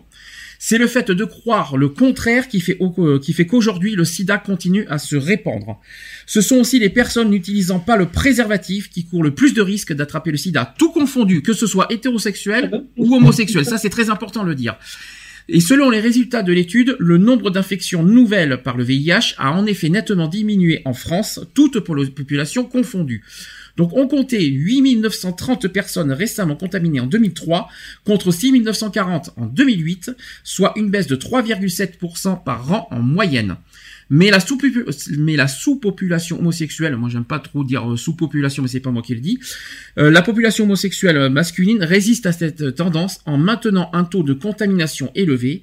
Donc 1%, sachez que 1% des homosexuels masculins a contracté le VIH en 2008 contre 0,009% des hétérosexuels, hommes et femmes confondus. Voilà, c'est compliqué, hein. Techniquement parlant, voilà. Mais techniquement parlant, euh, il n'y a pas plus de chance chez les, chez les homosexuels que les hétérosexuels. C'est tout le monde a la même chance d'être contaminé. C'est ça qu'il faut se dire. C'est très très important. Tout le monde a la même chance s'il fait le con et s'il prend pas de protection. et euh, ça dépend de ça. c'est la protection, voilà. C'est après. C'est euh, C'est tout si à on- fait. Si on, ouais, si on repense, si on réfléchit à cette petite personne, euh, je veux dire, si je me protège pas, euh, je prends autant de risques que, que, que mon voisin. Qui... Mais tout dépend de ça. C'est si on se protège pas, tout, Voilà, le monde, tout le monde est vulnérable. Non, non, mais tu, tu as raison d'aller sur l'essentiel. Mm. Qu'est-ce qui fait le risque? Ben, C'est le fait de pas se protéger. Mhm. Donc euh, c'est de la dire que c'est euh, à cause des homosexuels, c'est faux. C'est une, Ah non, que- non, à cause, non. Moi, je dirais- soit, statistiquement, ils vont être euh, peut-être le premier groupe victime, mais tout le monde est, tout le monde est exposé à ça. Moi, je, moi, je pense que je, je vais rejoindre ce qui a été clairement dit, c'est-à-dire que c'est pas la faute des homosexuels ou des hétérosexuels, c'est la faute de autrui parce qu'ils se protègent pas. Point. Comme Ouais, ça, au ouais. moins, on est tranquille. Pour ça, il n'y a pas une histoire d'homosexualité ou d'hétérosexualité. C'est pas une histoire de. Pour moi, c'est pour moi, pour moi, le, le, le, la transmission du SIDA, c'est pas une histoire d'orientation sexuelle. Pour moi, le SIDA, c'est une personne qui malheureusement ne prend pas apte de, des risques de, de contaminer autrui, que ce soit un homme ou une femme, et qui se protège pas. Voilà, c'est pour moi, c'est la faute d'une personne qui ne qui ne prend pas en conscience, qui n'a pas conscience des risques qu'il donne à, à autrui. C'est ça qu'il faut se dire. C'est pas une histoire d'orientation sexuelle, à, ce que je sache. Non, non, non, voilà, non, non, ben là, il n'y a pas de, il a pas responsabilité euh, une, un groupe ou euh, mm. une population. Euh, non. Et justement, on va en arriver à ce, à ce sujet-là parce qu'aujourd'hui, malheureusement, et c'est ça qui est ça aussi le coup de gueule à passer, c'est que le préservatif aujourd'hui est moins utilisé partout par n'importe qui, parce que selon, selon une étude, la, vulnérabilité de la population homosexuelle masculine face au VIH s'explique par la hausse des rapports non protégés et du nombre de partenaires, tant chez les personnes infectées que celles qui ne le sont pas. Donc on constate effectivement un recul de l'usage des préservatifs, mais il ne concerne pas que les homosexuels. C'est un phénomène global. D'ailleurs, les homosexuels restent la sous-population qui ne se protège plus, proportionnellement. Avec la différence, c'est que la maladie est beaucoup plus présente au sein de cette population. On estime qu'entre un homosexuel, euh, oui, quand, euh, un homosexuel sur 5 et 1 sur 8 sont séropositifs, statistiquement, un jeune homosexuel de 25 ans a mille fois plus de risques de rencontrer un partenaire séropositif qu'un hétérosexuel du même âge. C'est compliqué, hein. Cela démultiplie le risque d'être contaminé au premier écart. Cette particularité explique aussi pourquoi le taux de contamination reste élevé malgré les bénéfices du traitement par euh, antirétroviral qui réduit la contagiosité du malade. Donc à l'heure actuelle, il semble difficile d'imaginer une mesure particulière permettant de réduire la contamination chez les homosexuels car il s'agit d'une population déjà bien suivie et très sensibilisée au VIH. Toutefois, le rapport de l'INVS recommande de faire porter les efforts tant sur le volet prévention et dépistage que sur le volet traitement, puisque l'effet préventif des antirétroviraux est plus fort quand le, traitement est commencé plutôt après la contamination. Voilà. Encore une, encore une histoire technique qu'il faut quand même souligner. D'ailleurs, c'est une bonne question. Euh, qui a tendance parmi vous à, ne, à moins utiliser le préservatif? Et pourquoi? Et là, c'est le drame, personne veut le dire. On est compte? Alors, est-ce que, je, vais, vous poser une question différemment. Si on a un partenaire durable, est-ce qu'il faut pour autant moins utiliser le préservatif? Ben, Durable, à certains moments, oui, je dirais quand même. Est-ce que tu penses que la personne... Oui, mais est-ce que tu es sûr à 100% que la personne que tu as avec toi est fidèle? On n'est jamais sûr à 100%, ça c'est ah, évident.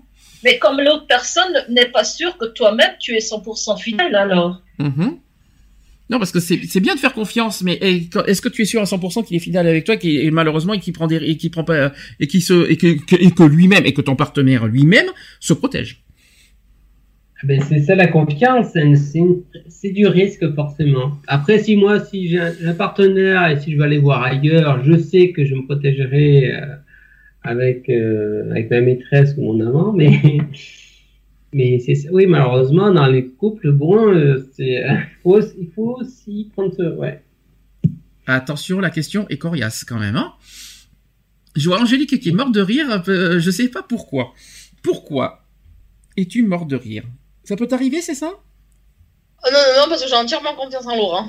D'accord. Laurent, ça va, t'es tranquille, t'es libéré. Hein. Tu peux faire ce que tu, tu peux faire ce que tu veux puisqu'elle a entièrement confiance. Nous, on est ensemble. Hmm. Ça fait 8 ans.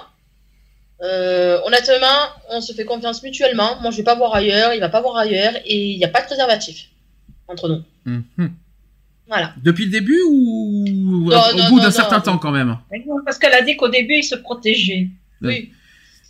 Et toi, Eve Ah, ah tu, tu, tu, tu prends la parole, vas-y. Oui, dis-moi. Ben, est-ce que c'est vrai que toi c'est un peu c'est un peu plus complexe euh, avec euh, t'as des relations complexes mais le, préservatif est-ce que tu as tendance à l'enlever facilement ou est-ce que tu, ça te prend du temps pour le pour euh, pour pour faire confiance à quelqu'un là-dessus? Ou est-ce qu'il faut ou est-ce que pour toi tu es contre à ce que n'importe quel couple enlève le préservatif parce qu'il y a malheureusement des infidélités par-ci par-là? Et je ne te dis pas qui malheureusement parce que tu as vécu tout ça Eh bien justement, c'est une bonne question parce que je tombe finalement sur la bonne personne sur ce sujet. Mais euh, personnellement, moi, avec elle, j'ai jamais utilisé de préservatif. Mhm. Parce que, voilà, je lui faisais confiance. Mhm. Et euh, Tu moi, personnellement, comme tu je fais- donne mon sang, etc., je fais pas mal de tests. Attends, Eve, tu fais confiance à des personnes comme ça tout de suite? Mais disons que c'est euh, euh, la seule à qui j'ai vraiment fait confiance comme ça. D'accord. Et malheureusement, tu t'es planté. Donc une- t'es un bon exemple encore une fois. Excuse-moi, de te- je, je veux pas te déstabiliser, mais il faut, il faut avoir quand Non. même des exemples concrets. Euh, de ton côté, tu fais confiance et malheureusement, tu t'es planté. Mhm. Donc et ça aussi, j'espère que ça, te- ça, ça peut te servir de leçon. Ah oui, oui. Évidemment, Geoffroy, je vais pas te poser une- ce, ce genre de questions. Les préservatifs, tu les utilises tout le temps? Oui, hein. Oui. Ah. Ah oui, non, non, non, pardon. Oui. C'est une question que c'est une question un petit Alors, peu embêtante. Je suis désolé. Je, je, je suis désolé de te, poser cette question, sachant que je connais ton vécu. Alors, vraiment pour les, euh, pour ce qui relève de la pénétration. Merci Geoffroy pour le, la technique. Tout le monde sait ce que c'est. Voilà. La pénétration, oui, oui, non, franchement, oui, non, ça reste que. Et pour la fellation, non, tout va bien? Eh ben, écoute. oh ben écoute, je suis obligé de poser des questions Non, techniques. Non, non, mais pour dire les choses franchement. Non, pour la fellation, non, mais c'est vrai. Pour la, pour la fellation, je. Fellation avec ou... allez attention les filles et garçons, tout le monde, je pose la question. Avec ou sans préservatif? Non, Sans préservatif, Geoffroy, t'as dit? Pour la fellation. Oui. T'as dit sans. Oui, oui, on dirait ça. Après, oui. Après, Eve, le- le- ah, pour- euh, euh, tu, tu vois comment euh, Toujours protégé ou il y a, de- il y a pas de quoi s'inquiéter? Fellation, je parle bien sûr. La Merci. fellation, pour bien faire, normalement, ce serait toujours avec préservatif. Oui. Bonjour. Surtout les débuts. Surtout Bonjour. les débuts, quand on ne connaît pas la personne. Bonjour après euh, le goût de, de plastique dans la langue après. Ah. Euh, Ouais, Ah. y pense, hein. Toujours préservatif pendant les fellations ou non? Non. Non, c'est c'est écœurant. hein, C'est ça. Ça dépend. Ouais. Et après t'as le t'as le morceau de, de, de latex dans la bouche qui, reste. après ça va rester dans la bouche, tu sais. Mmh. Après, Moi, c'est je dirais que les, les six premiers mois, euh, bien faire, ce serait bien parce que, euh, en général, pour faire, faire, pour faire le test, euh, savoir si on est séropositif ou non, on, on conseille toujours de faire le test six mois après le rapport sexuel. Ah maintenant c'est trois. hein. Ah, trois. Bon, d'accord. Eh bien, euh, je dirais que pendant ce temps-là, ce serait avec préservatif. Mhm. Une fois passé ce temps-là, faire tous les deux le test euh, pour savoir euh, où les deux personnes en sont et montrer, voilà, voilà, je te montre mon test, toi tu montres le tien. Et s'il n'y a rien, eh pourquoi pas euh, éventuellement penser sans. Très bien. Alors, on va parler justement des tests euh, de, VIH. Est-ce que on, en a parlé plusieurs fois de ça, mais je vais expliquer techniquement exactement en, quoi ça consiste parce que je l'ai jamais fait, ça je crois. Est-ce que vous savez ce que c'est que le TROD? Qu'est-ce que le TROD? C'est un truc, c'est un truc récent, hein, ça, ça date de deux ou trois ans. Le TROD, c'est un test rapide qui détecte le VIH. Et sachant que c'est un test euh, qui est pratiqué par les associations, notamment AIDS. Vous savez, les, D'accord. vous savez les petites piqûres sur le doigt qui, qui détectent en 30 minutes? Vous savez? Ben, C'est ça le Oui. TROD. Voilà, une petite goutte de sang et en 30 minutes on vous dit si vous l'avez. Ben, c'est ça le TROD. Voilà. Donc je vais expliquer, les associations sont désormais habilitées à pratiquer les tests de dépistage rapide à orientation diagnostique, c'est ce qu'on appelle le TROD, plus, communément appelé test de dépistage rapide du VIH. Donc par exemple, les militants de l'association AIDS sont formés aux gestes techniques et à l'accompagnement. C'est dommage que Charlotte n'est pas parmi nous parce qu'elle nous aurait bien expliqué sur ce sujet. Donc avec seulement une goutte de sang recueillie au bout du doigt, les TROD permettent d'obtenir en quelques minutes un résultat fiable. Tout simplement. L'association AIDS, d'ailleurs, vous, propose, donc vous allez dans les, les locaux de AIDS, donc il vous propose de ce dépistage dans le cadre d'une discussion plus large sur la sexualité et la prévention. Donc il y a un militant, un militant qui est à votre écoute, qui recueille vos attentes et vous explique le déroulement du test. Il ou elle échange avec vous sur les conséquences possibles du résultat. Donc ça, c'est le premier point. Deuxièmement, il va y avoir un prélèvement d'une goutte de sang au bout de votre doigt. Un petit peu comme les, euh, diabétiques. Hein. Mhm. C'est un petit peu la même, le, même, le même procédé. Troisième étape, c'est la réalisation du test, sachant que le résultat est disponible en quelques minutes, en général 30 minutes. Et enfin, quatrième point, quatrième étape, c'est que le ou la militante va vous donner le résultat oralement et par écrit. Mais je vous rappelle un détail, c'est que les militants ne sont pas des médecins. Donc c'est que juste après euh, ce résultat, si jamais ça s'avère positif, il faut aller voir un médecin. C'est pas malheureusement le militant qui va vous dire euh, qu'est-ce qu'il faut faire, qu'est-ce qu'il là. Médicalement parlant, il faut voir tout de suite un médecin. Faut pas attendre quoi que ce soit euh, deux, trois jours ou une semaine après. Faut voir un médecin tout de suite. Donc évidemment, si votre résultat est positif, cela signifie pour vous euh, une très forte suspicion d'infection par le VIH. Un prélèvement de confirmation devra être effectué auprès d'un cabinet médical, c'est ce que je viens de vous dire, ou en CDAG. Vous savez ce que c'est le CDAG c'est exactement ça. Centre de dépistage anonyme et gratuit. Merci Angélique. Ou tout simplement en laboratoire. Voilà, tout simplement. Alors, si votre résultat est négatif, et si vous n'avez pas eu de risque d'exposition au VIH dans les trois derniers mois, c'est pour ça que euh, je dis trois mois, dans les trois derniers mois précédant ce test, cela signifie que vous n'êtes pas infecté par le VIH. Si vous avez pu être en contact avec le VIH dans les trois derniers mois précédant le test, il faudra donc refaire un test trois mois après le dernier contact supposé avec le VIH pour être certain de ne pas être affecté. Tu vois, Eve, tu as la réponse à ta question. C'est pas six, c'est bien trois mois, je te le, je te le précise. Ouais, mais bon, moi, je, préfère quand même rester sur les six mois. Ah non, six mois, c'est trop long. C'est trop long, six mois. Mais après, rien ne t'empêche de faire tous les trois mois. Hein. si je peux me permettre. Donc, en résumé, je vais vous expliquer, il y a quand même des, une différence entre le test classique et le test du TROD. Parce que quand vous faites le test classique, c'est quand vous allez dans les laboratoires. Donc, il y a une, différence entre les deux. Donc si vous faites, euh, par exemple, la première question, quel est le délai d'obtention du résultat? Donc si vous faites un test classique, vous l'aurez entre 3 jours et 3 semaines. Le résultat. Tandis que le, test de dépistage rapide, vous l'avez entre 2 et 30 minutes. Le, résultat. C'est quand même, c'est quand même une grosse, une grosse différence. Il y a une autre question qui dit quel délai pour obtenir un résultat négatif fiable? Donc sur un test classique, c'est 6 semaines après une exposition risque. 6 semaines, c'est un mois et demi. Hein. C'est quand même fou. Hein. Et le test de dépistage rapide, c'est trois mois après une exposition au risque. Trois mois. Ensuite, quel type de prélèvement? Donc, dans le test classique, c'est la prise de sang au pli du coude, tout simplement. Tandis que le test le test de dépistage, c'est la goutte de sang au bout du doigt. Ensuite, quel type de personnel? Là, par contre, c'est un mérite débat. C'est que le test classique, c'est un personnel médical, tandis que le test TROD, c'est tout simplement un intervenant associatif. Ça aussi, il faut réfléchir parce que c'est pas du tout la même chose. Donc, où faire le test? Dans un test euh, pour un test classique, c'est en CDAG, comme je vous ai dit, et pour les TROD, c'est dans des locaux associatifs tels que AIDS. Et les coûts, alors ça aussi, c'est très important. Est-ce que c'est est-ce que c'est payant d'après vous tout ça? Ce que je viens de vous dire. Non. Dans les laboratoires, c'est gratuit déjà ou remboursé par la sécurité sociale au pire. Et le TROD, d'après vous, payant ou gratuit Gratuit. C'est gratuit le TROD. Donc déjà, vous pouvez aller tranquillement aller euh, dans, les locaux de Hells tranquillement pour un petit TROD gratuit. Ça ne coûte rien. En plus, c'est juste une petite piqûre au doigt. Moi, j'ai horreur de ça. Je vous dis clairement, je suis phobique des piqûres. Mais euh, je préfère mieux la piqûre au doigt que les piqûres euh, sur le coude. Je vous dis clairement.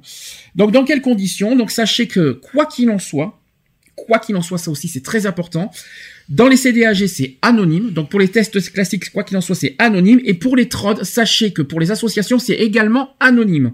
Donc ça veut dire que les intervenants associatifs n'ont absolument pas à divulguer vos résultats à qui que ce soit. C'est aussi dans le secret, il y a aussi le secret médical, mais les associations ont aussi le secret professionnel. C'est très important de le dire ça aussi. Tu étais au courant, Eve, de ça? Euh, oui, puisque j'ai travaillé dans, dans le milieu social, donc je sais très bien qu'il a euh, le secret professionnel qu'on peut pas euh, casser. Euh, et c'est très bien d'ailleurs. Il faut aussi, comme tu le fais si bien, le rappeler parce qu'il y a certaines personnes qui pourraient dire oui, mais si j'y vais, est-ce que voilà, que malheureusement je suis découverte séropositive, qui va être mis au courant? Est-ce que ça ne risque pas de s'éventer? Est-ce que voilà ah, j'y tenais à le faire parce qu'il y en a qui hésitent et qui ont peur de ça justement. Eh bien, ne vous inquiétez pas, il y a le secret professionnel et médical, médical pour les euh, classiques et, professionnel pour euh, les associations. Euh, déjà, euh, vous pouvez porter plainte de toute façon si jamais il y a eu, voilà, oui. ils ont le, les, toute personne a le droit de porter plainte en cas de non-respect de, de cette, bah, de cet anonymat justement. Alors ensuite, on a parlé tout à l'heure de la PrEP. Qu'est-ce que la PrEP? Vous savez ce que c'est la PrEP? Qu'est-ce que la PrEP? Ça, c'est encore une autre technique pour dépister. Donc, c'est adapté donc la PrEP est adaptée aux personnes qui ont de nombreux partenaires sexuels et qui ont du mal à utiliser systématiquement des préservatifs. Donc, la PrEP permet aussi à une personne de se protéger quand son partenaire ne veut ou peut pas euh, mettre de préservatif ou encore si elle souhaite une double protection contre le VIH, donc le préservatif plus la PrEP.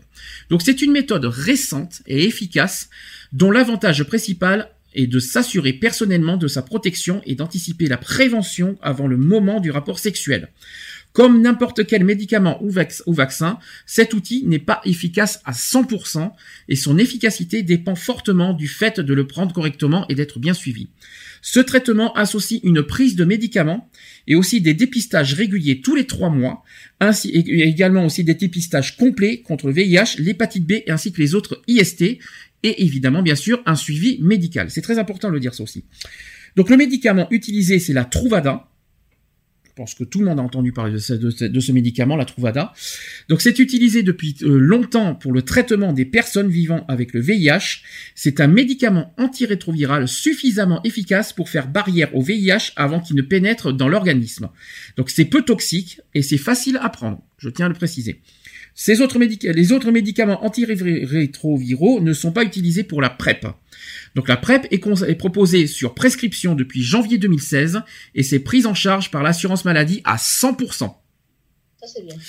Donc c'est réservé à des personnes séronégatives de plus de 18 ans qui sont très exposées au risque d'infection par le VIH. Ça va, vous suivez le truc? Donc, qui est concerné Je vais expliquer en détail maintenant. Donc, la PrEP s'adresse aux personnes séronégatives qui ont de nombreux partenaires sexuels et qui n'utilisent pas systématiquement des préservatifs. La PrEP permet aussi à une personne de se protéger quand son partenaire ne veut ou peut pas mettre de préservatif ou encore si elle souhaite une double protection. Donc, les premiers concernés sont les hommes et qui ont des rapports sexuels avec d'autres hommes, fortement exposés au VIH du fait de l'importance de l'épidémie dans ce groupe.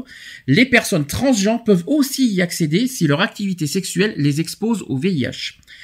La PrEP est proposée aux hommes qui ont des rapports sexuels avec d'autres hommes ou aux personnes transgenres dans des situations précises d'exposition au VIH. Donc je vais expliquer qui sont concernés euh, en termes plus précis.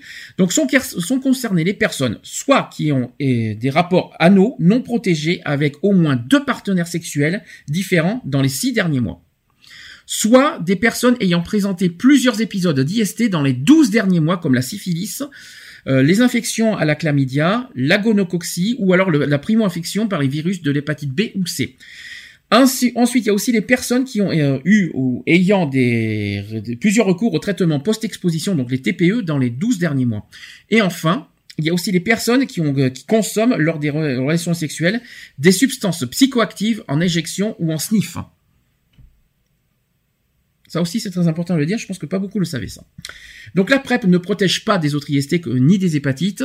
La seule protection fiable contre les IST reste l'usage systématique des préservatifs, les dépistages réguliers ainsi que les traitements adaptés. Euh, donc comment peut-on avoir accès à la PrEP? Je vais vous expliquer. Donc il faut consulter une association, donc AIDS en particulier, qui est un bon moyen pour être orienté vers le bon service. Le traitement PrEP est initié en consultation auprès d'un médecin hospitalier euh, spécialiste du VIH ou dans les centres gratuits d'information, de dépistage ou de diagnostic du VIH, ainsi que des hépatites virales ou des autres IST. On parle des, par exemple des CEGIDD. Après cette première prescription, le renouvellement et le suivi peuvent être faits par un médecin généraliste. Ça, c'est très important de le dire aussi. La PrEP, ce n'est pas juste prendre un médicament, c'est aussi s'engager dans un suivi de prévention régulier comme les dépistages, la surveillance et les conseils personnalisés. Et enfin, ce médicament vous a été personnellement prescrit, il n'est pas adapté à tout le monde. Ne le donnez pas à qui que ce soit, très important. Il faut s'engager seul dans une PrEP en dehors d'un suivi médical qui est peu fiable et qui crée un risque d'échec et de complications. Tiens, ça répond aussi un petit peu à ta question là-dessus d'ailleurs. Voilà. Voilà, ça c'est la PrEP. Je pense que on, a beaucoup entendu parler de la, de, la, TROD, mais la PrEP beaucoup moins. Et il fallait que je que j'explique en quoi ça consiste. Il y a une, juste une question que j'ai qu'on n'a pas dit que je voudrais qu'on débatte vite fait. Est-ce que vous êtes pour ou contre justement que la pharmacie vous vende des, des dépistages, on va dire euh, des dépistages de, de, de, on va dire de VIH à domicile? Vous savez, on peut les acheter à la pharmacie ça maintenant. Euh, moi, moi, je suis pour. Ouais, alors c'est bien, mais est-ce que c'est forcément fiable? Non. Non. Est-ce que ah est-ce qu'il vaut mieux pas personnellement se sécuriser dans un dans un parce qu'il y en a qui, qui ont peur de, de, de connaître la vérité dans un laboratoire. C'est malheureusement le cas. Il y en a qui préfèrent mieux à domicile garder pour soi ne pas le divulguer à qui que ce soit. Chose que, que je peux comprendre. Mais est-ce que euh, est-ce que c'est vraiment euh, sûr? Est-ce que est-ce que ce, ce moyen de ce moyen là est vraiment fiable? Est-ce qu'on est vraiment sûr à 100% que ça fonctionne?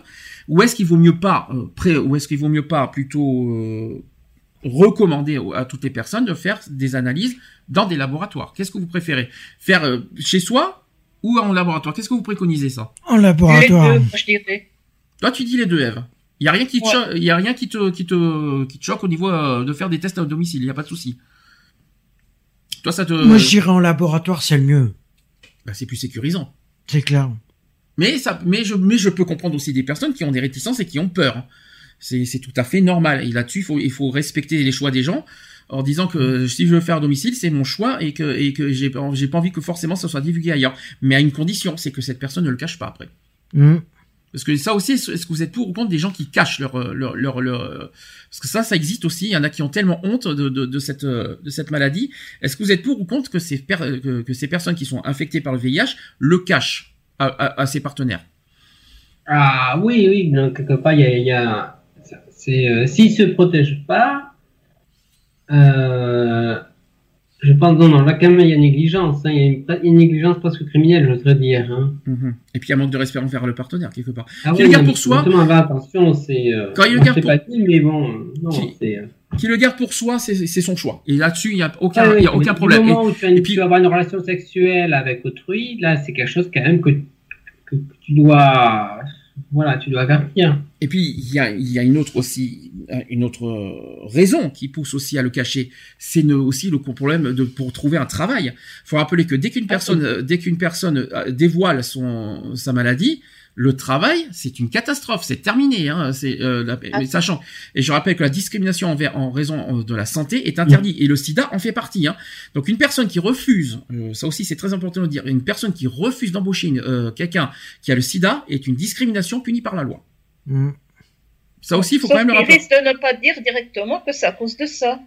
Oui, mais euh, je comprends leur leur euh, et après il faut comprendre les personnes qui vivent avec le VIH leur réticence parce que évidemment sexuellement parlant si jamais ils le disent eh ben ils n'ont pas de rapport sexuel. Et les personnes qui euh, et c'est ça qu'il faut se mettre à la place des personnes qui ont le sida de toute façon pour comprendre oh mais si la personne que, ça doit être très difficile d'en parler je pense ouais. euh, lorsque ouais je pense que si une personne, une, personne qui assume sa, maladie, je peux vous dire que c'est encore plus difficile à le vivre parce qu'il est encore plus rejeté et plus et plus euh, et encore plus isolé. Parce que sexuellement parlant, s'il en parle, forcément, il aura pas de rapport.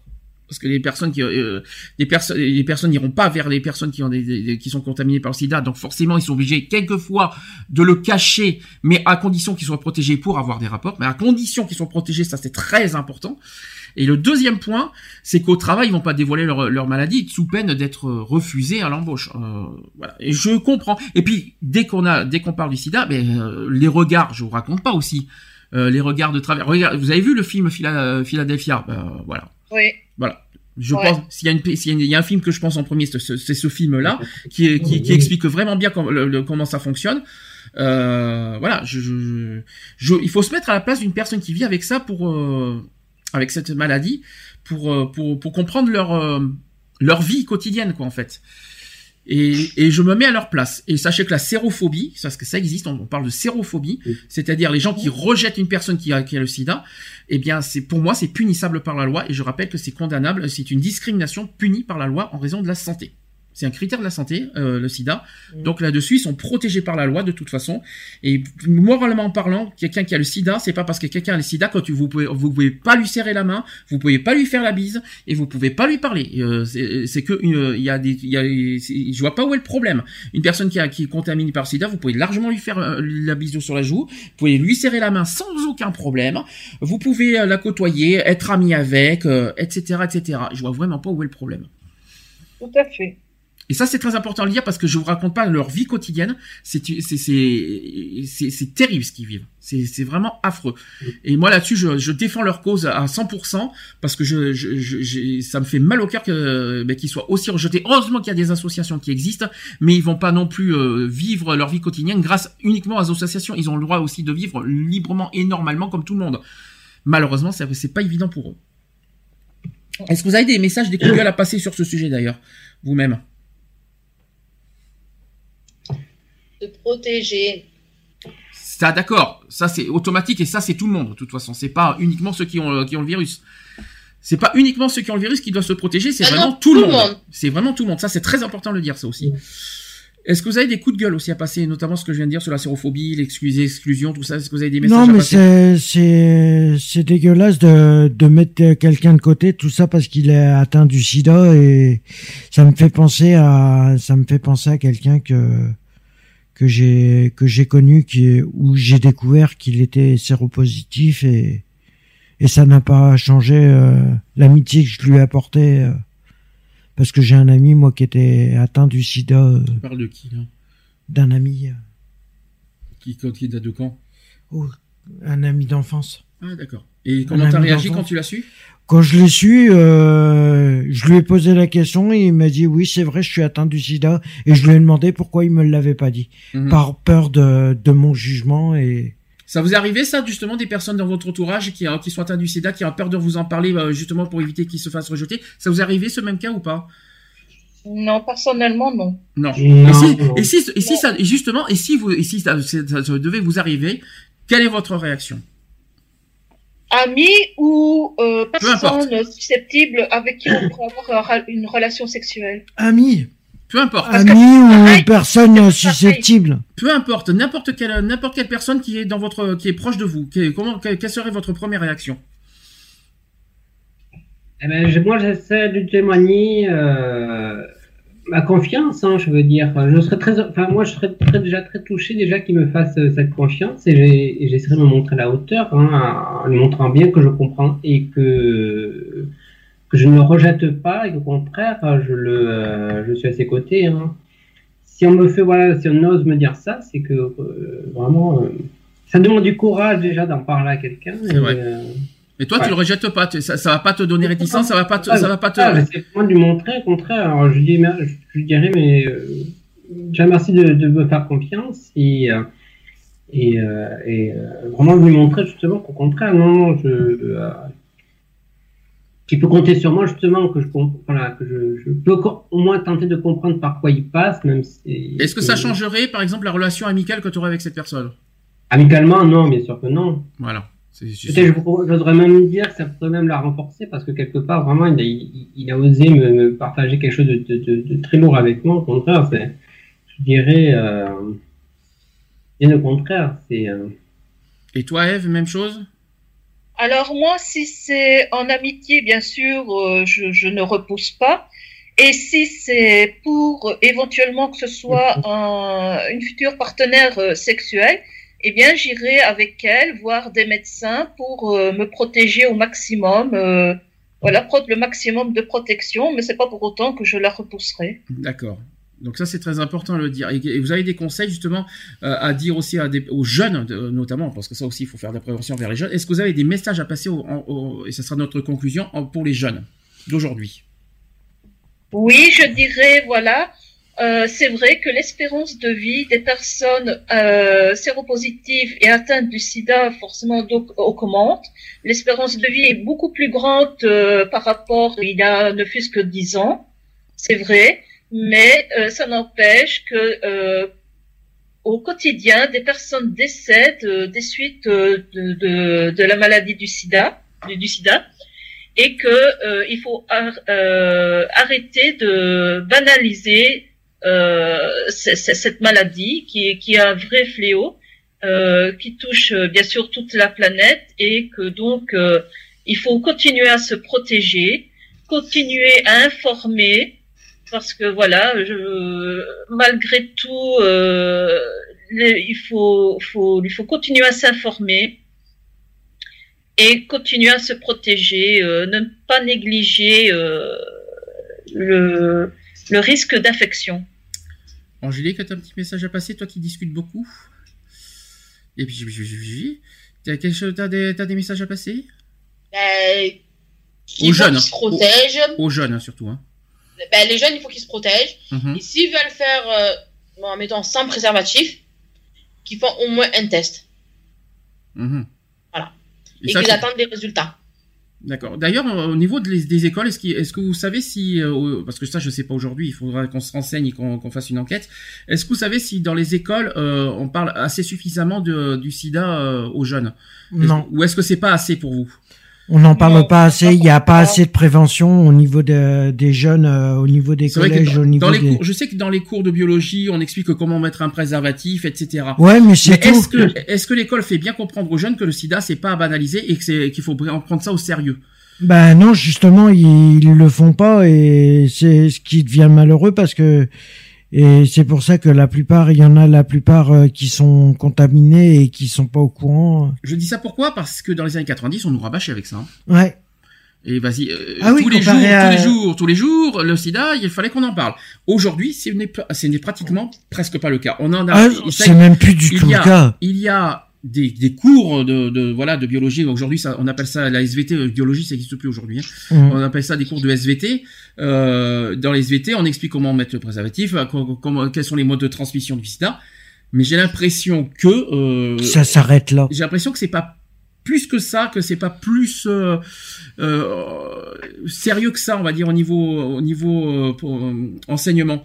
Au niveau Non. des enseignants, j'ai l'impression que c'est pas plus cash que ça, pas plus radical. Alors j'espère qu'il y a des enseignants qui sont très à cheval sur ce sujet et qui disent bien comme il faut aux jeunes euh, ce qu'il faut. Moi je pense que les Mhm. enseignants ont un rôle à jouer là-dessus parce que les, les jeunes aujourd'hui, Ah mais les enseignants, ils ont un rôle à jouer là-dessus. il Hein. faudrait qu'on faudrait qu'on fasse un pour moi personnellement une enquête ou un test, savoir si on, envers les jeunes, savoir s'ils savent ce que c'est que le SIDA, comment faire. euh, Ça serait bien de faire une petite enquête là-dessus aujourd'hui, je pense. ça serait pas mal. Ça serait pas mal. Mais aujourd'hui, vous trouvez que c'est vraiment pas comme il y a 20 ans, c'est aujourd'hui. euh, Ah non, D'accord. Comparé à, à- au départ, euh, Alors on en parle moins maintenant qu'il y a avant. Alors, on en parle moins, alors que c'est autant euh, dangereux qu'il y a 20 ans. Ah bah c'est pire même. C'est ça. Non, c'est pas que c'est pire. Il y a des traitements, mais il faut quand même rappeler que c'est quand même aussi dangereux dans le sens dans le sens transmission. C'est ça qu'il faut se dire. Et qui et puis le côté préservatif, euh, je sais pas combien de fois, mais le côté préservatif qui a tendance à s'oublier, c'est encore plus grave. Parce que les jeunes, ils se pensent intouchables, alors euh, ils se disent... euh, ils Intouchable, se faut, disent... euh, intouchable, faut pas exagérer non plus. Hein.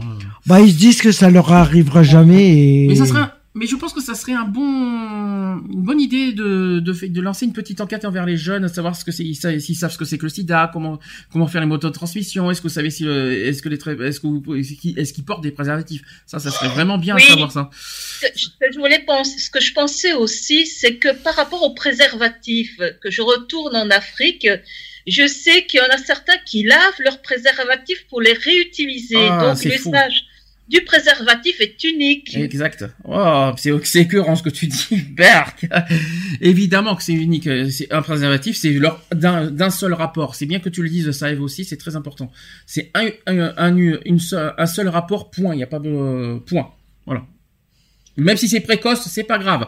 Précoce et que si jamais il y a éjaculation précoce, c'est au revoir à la déchetterie aussi. Hein.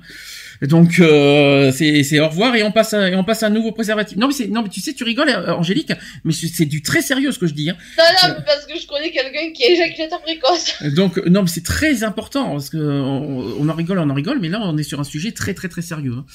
Geoffroy, t'as aussi des messages à passer envers les jeunes ou pas? Eh bien, J'ai dit Geoffroy.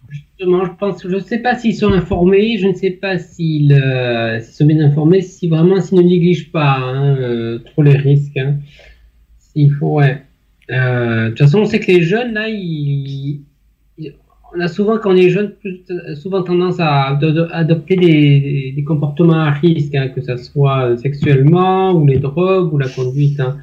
Et donc ça c'est vraiment non mais c'est sûr que c'est une population euh, qui est vraiment très important. C'est très important de la prévention. Euh, ouais, il faut faut vraiment cibler les jeunes hein, quant à la prévention. Il faut vraiment les informer. Il, faut- et il faudrait savoir effectivement, est-ce est qu'ils savent bien ce que c'est que le sida? Est-ce qu'ils se rendent bien compte que c'est encore une maladie très grave? On n'en parle pas, mais que ça, que ça touche plus de personnes. hein. Voilà, que ça touche. C'est comme les, les accidents de la route, ça touche beaucoup de monde.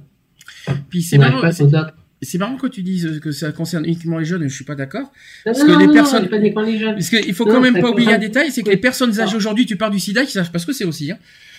Non, non, Donc, non, euh, mais je pense que les, non, non, mais je sais pas, je ne sais pas si les jeunes euh, savent, euh, sont bien au courant, et alors que eux, ils, ils- voilà, ils- je pense que c'est aussi une, une- une population, on n'a peut-être pas, je sais pas si on avait abordé la- les tranches d'âge, je pense effectivement que la- est-ce que les- est-ce qu'il y a des tranches d'âge qui sont plus à risque et qui statistiquement sont Ah bah touchées par les maladies sexuelles Ah bah non, il n'y a pas de tranche d'âge. Euh, le rapport sexuel, c'est que partout pareil. Est-ce qu'il y a, y des plus de risques est-ce qu'on observe plus de risques de contamination chez les plus Non. jeunes Ah non, il n'y a pas, il y a pas, il y a pas d'âge euh, pour euh, pour avoir Il n'y a pas d'âge. Ah non, il n'y a pas d'âge. Tout le Ah monde peut être touché, mais est-ce Ah qu'il y bah oui. ouais, est-ce qu'il y a des C'est- les jeunes adoptent des comportements C'est pas parce que les jeunes sont plus endurants que les personnes âgées que les personnes âgées peuvent pas avoir, euh, peuvent pas avoir euh, malheureusement. Non, mais pas, mais euh, peut-être que les personnes âgées font plus encore. attention que les jeunes souvent, on dit que les jeunes on adoptent souvent en adolescent ou en très jeune adulte, on adopte, on adopte parfois des comportements un peu plus à risque et bon, et ça peut être, ça peut comprendre aussi euh, des, des, des ra- des rapports sexuels non protégés. On peut avoir le sida autant à 15 ans, qu'à 30 ans, qu'à non, mais 60 c'est pas ans, et même jusqu'à touche. 80, 90 ans. hein, euh, Allons-y. Hein, La question est, est-ce qu'ils font plus les, est-ce que jeunes, voilà, quand on est jeune, on est un peu con, on n'est pas encore tout à fait adulte, est-ce qu'ils font plus les cons? Est-ce qu'ils ont des comportements plus à risque? Donc, Je suis pas d'accord avec toi parce que je sais qu'il y en a des gens qui sont euh, qui, qui, qui font des euh, même dans les sites de rencontres, tu verras qu'il y a des personnes beaucoup euh, parce que tu parles des jeunes. Donc je te dis qu'il y a des personnes qui, ont, qui Oui, sont beaucoup âgées et qui font des comportements à je risque aussi. m'interroge. Est-ce, qu'ils Mm. sont, voilà, est-ce que statistiquement, est-ce qu'on le sait? Qu'est-ce qu'on, Enfin, pour moi, il y a Il y a pas pas que les de jeunes. certitude. Pour moi, je te dis clairement, les jeunes, il n'y a pas que les jeunes qui sont concernés, c'est tout le monde. Et non, mais ce- tout le monde est concerné. Oui, non, je dis pas ça. Est-ce que, est-ce que. Est-ce que quelqu'un veut rajouter quelque chose? Merci. Angélique. Eve Euh, non. Merci Non. Eve. Comme ça, je, je suis bien parti Non. à la fin. Juste une précision. Donc, un, euh, on va faire une conclusion là-dessus. Le préservatif reste le meilleur, euh, pour moi, vaccin à l'heure d'aujourd'hui euh, contre le sida. Mhm. C'est con à dire. Euh, c'est vrai que Mhm. est-ce que le préservatif est total est 100% fiable contre le sida? J'en sais rien. On n'a pas intérêt d'avoir un préservatif ni. Ah oui, ne pas utiliser un préservatif usagé. Si le préservatif est déchiré, ne l'utilisez pas non plus. Si jamais il y a un trou, n'importe quoi, ne l'utilisez pas. Très important. Euh, très important à dire aussi, euh, une personne que vous ne connaissez pas, préservatif automatique. Il n'y a pas de confiance ou de pas confiance, je suis sûr de la personne, etc. Euh, c'est préservatif automatiquement quand on ne connaît pas une personne. Même pour leur un rapport, euh, voilà, c'est très important. Je pense, je dis ça aussi aux jeunes. Malheureusement aussi, il y a le, l'effet de l'alcool. Malheureusement, sur l'effet de l'alcool, tu euh, tu ne fais pas attention sur les protections. Malheureusement là-dessus, eh ben j'espère que l'autre partenaire qui est moins alcoolisé, eh ben fait attention à ça. Voilà, c'est aussi euh, là-dessus. Je sais pas comment expliquer, mais faire très attention à tous les paramètres. hein. Euh, ensuite, euh, bah, une personne qui sait qui, qui est contaminée, qui n'est pas obligée de le dire, quoi qu'il en soit, euh, automatique et obligatoire protection partout, dans tous les sens du terme. Voilà, Mhm. Au moins, ça c'est très important. C'est c'est la moindre des choses, par respect pour autrui. Les personnes qui, il faut rappeler aussi un détail, c'est qu'il y y a des gens qui ne savent pas qu'ils sont contaminés par le virus. Tout pourquoi je préconise que euh, je c'est pas une obligation, c'est vrai, mais je pense que maintenant qu'on sait qu'il y en a qui, il y a des cas qui ne savent pas, je pense que le- la meilleure chose c'est au moins une fois de savoir dans sa vie si jamais on a le, le virus. Déjà, ça peut être, dé- déjà, ça peut être une sécurité pour n'importe qui et aussi une sécurité pour le partenaire. C'est ça qu'il faut se dire aussi. Euh, est-ce que d'autres euh, conseils à donner dans tout ce que j'ai dit? Voilà, non, non, oui, le site d'action, évidemment, je rappelle qu'on est en, en plein week-end site d'action, on va finir là-dessus. Le 110. Vous faites un don au 110, vous faites, vous allez sur le site www.sitedaction.org où vous allez, où vous faites aussi euh, un, don par SMS, je n'ai plus le numéro sur moi.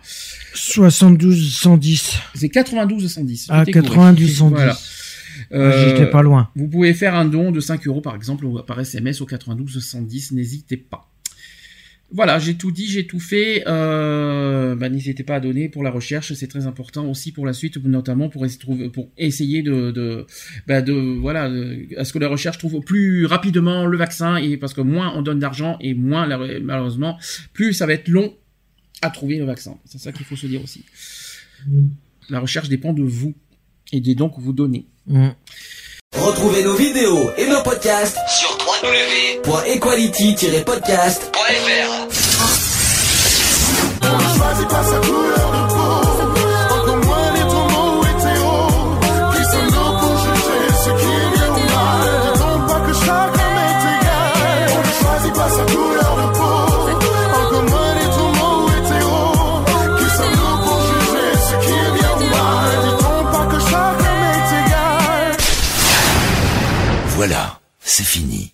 À très bientôt.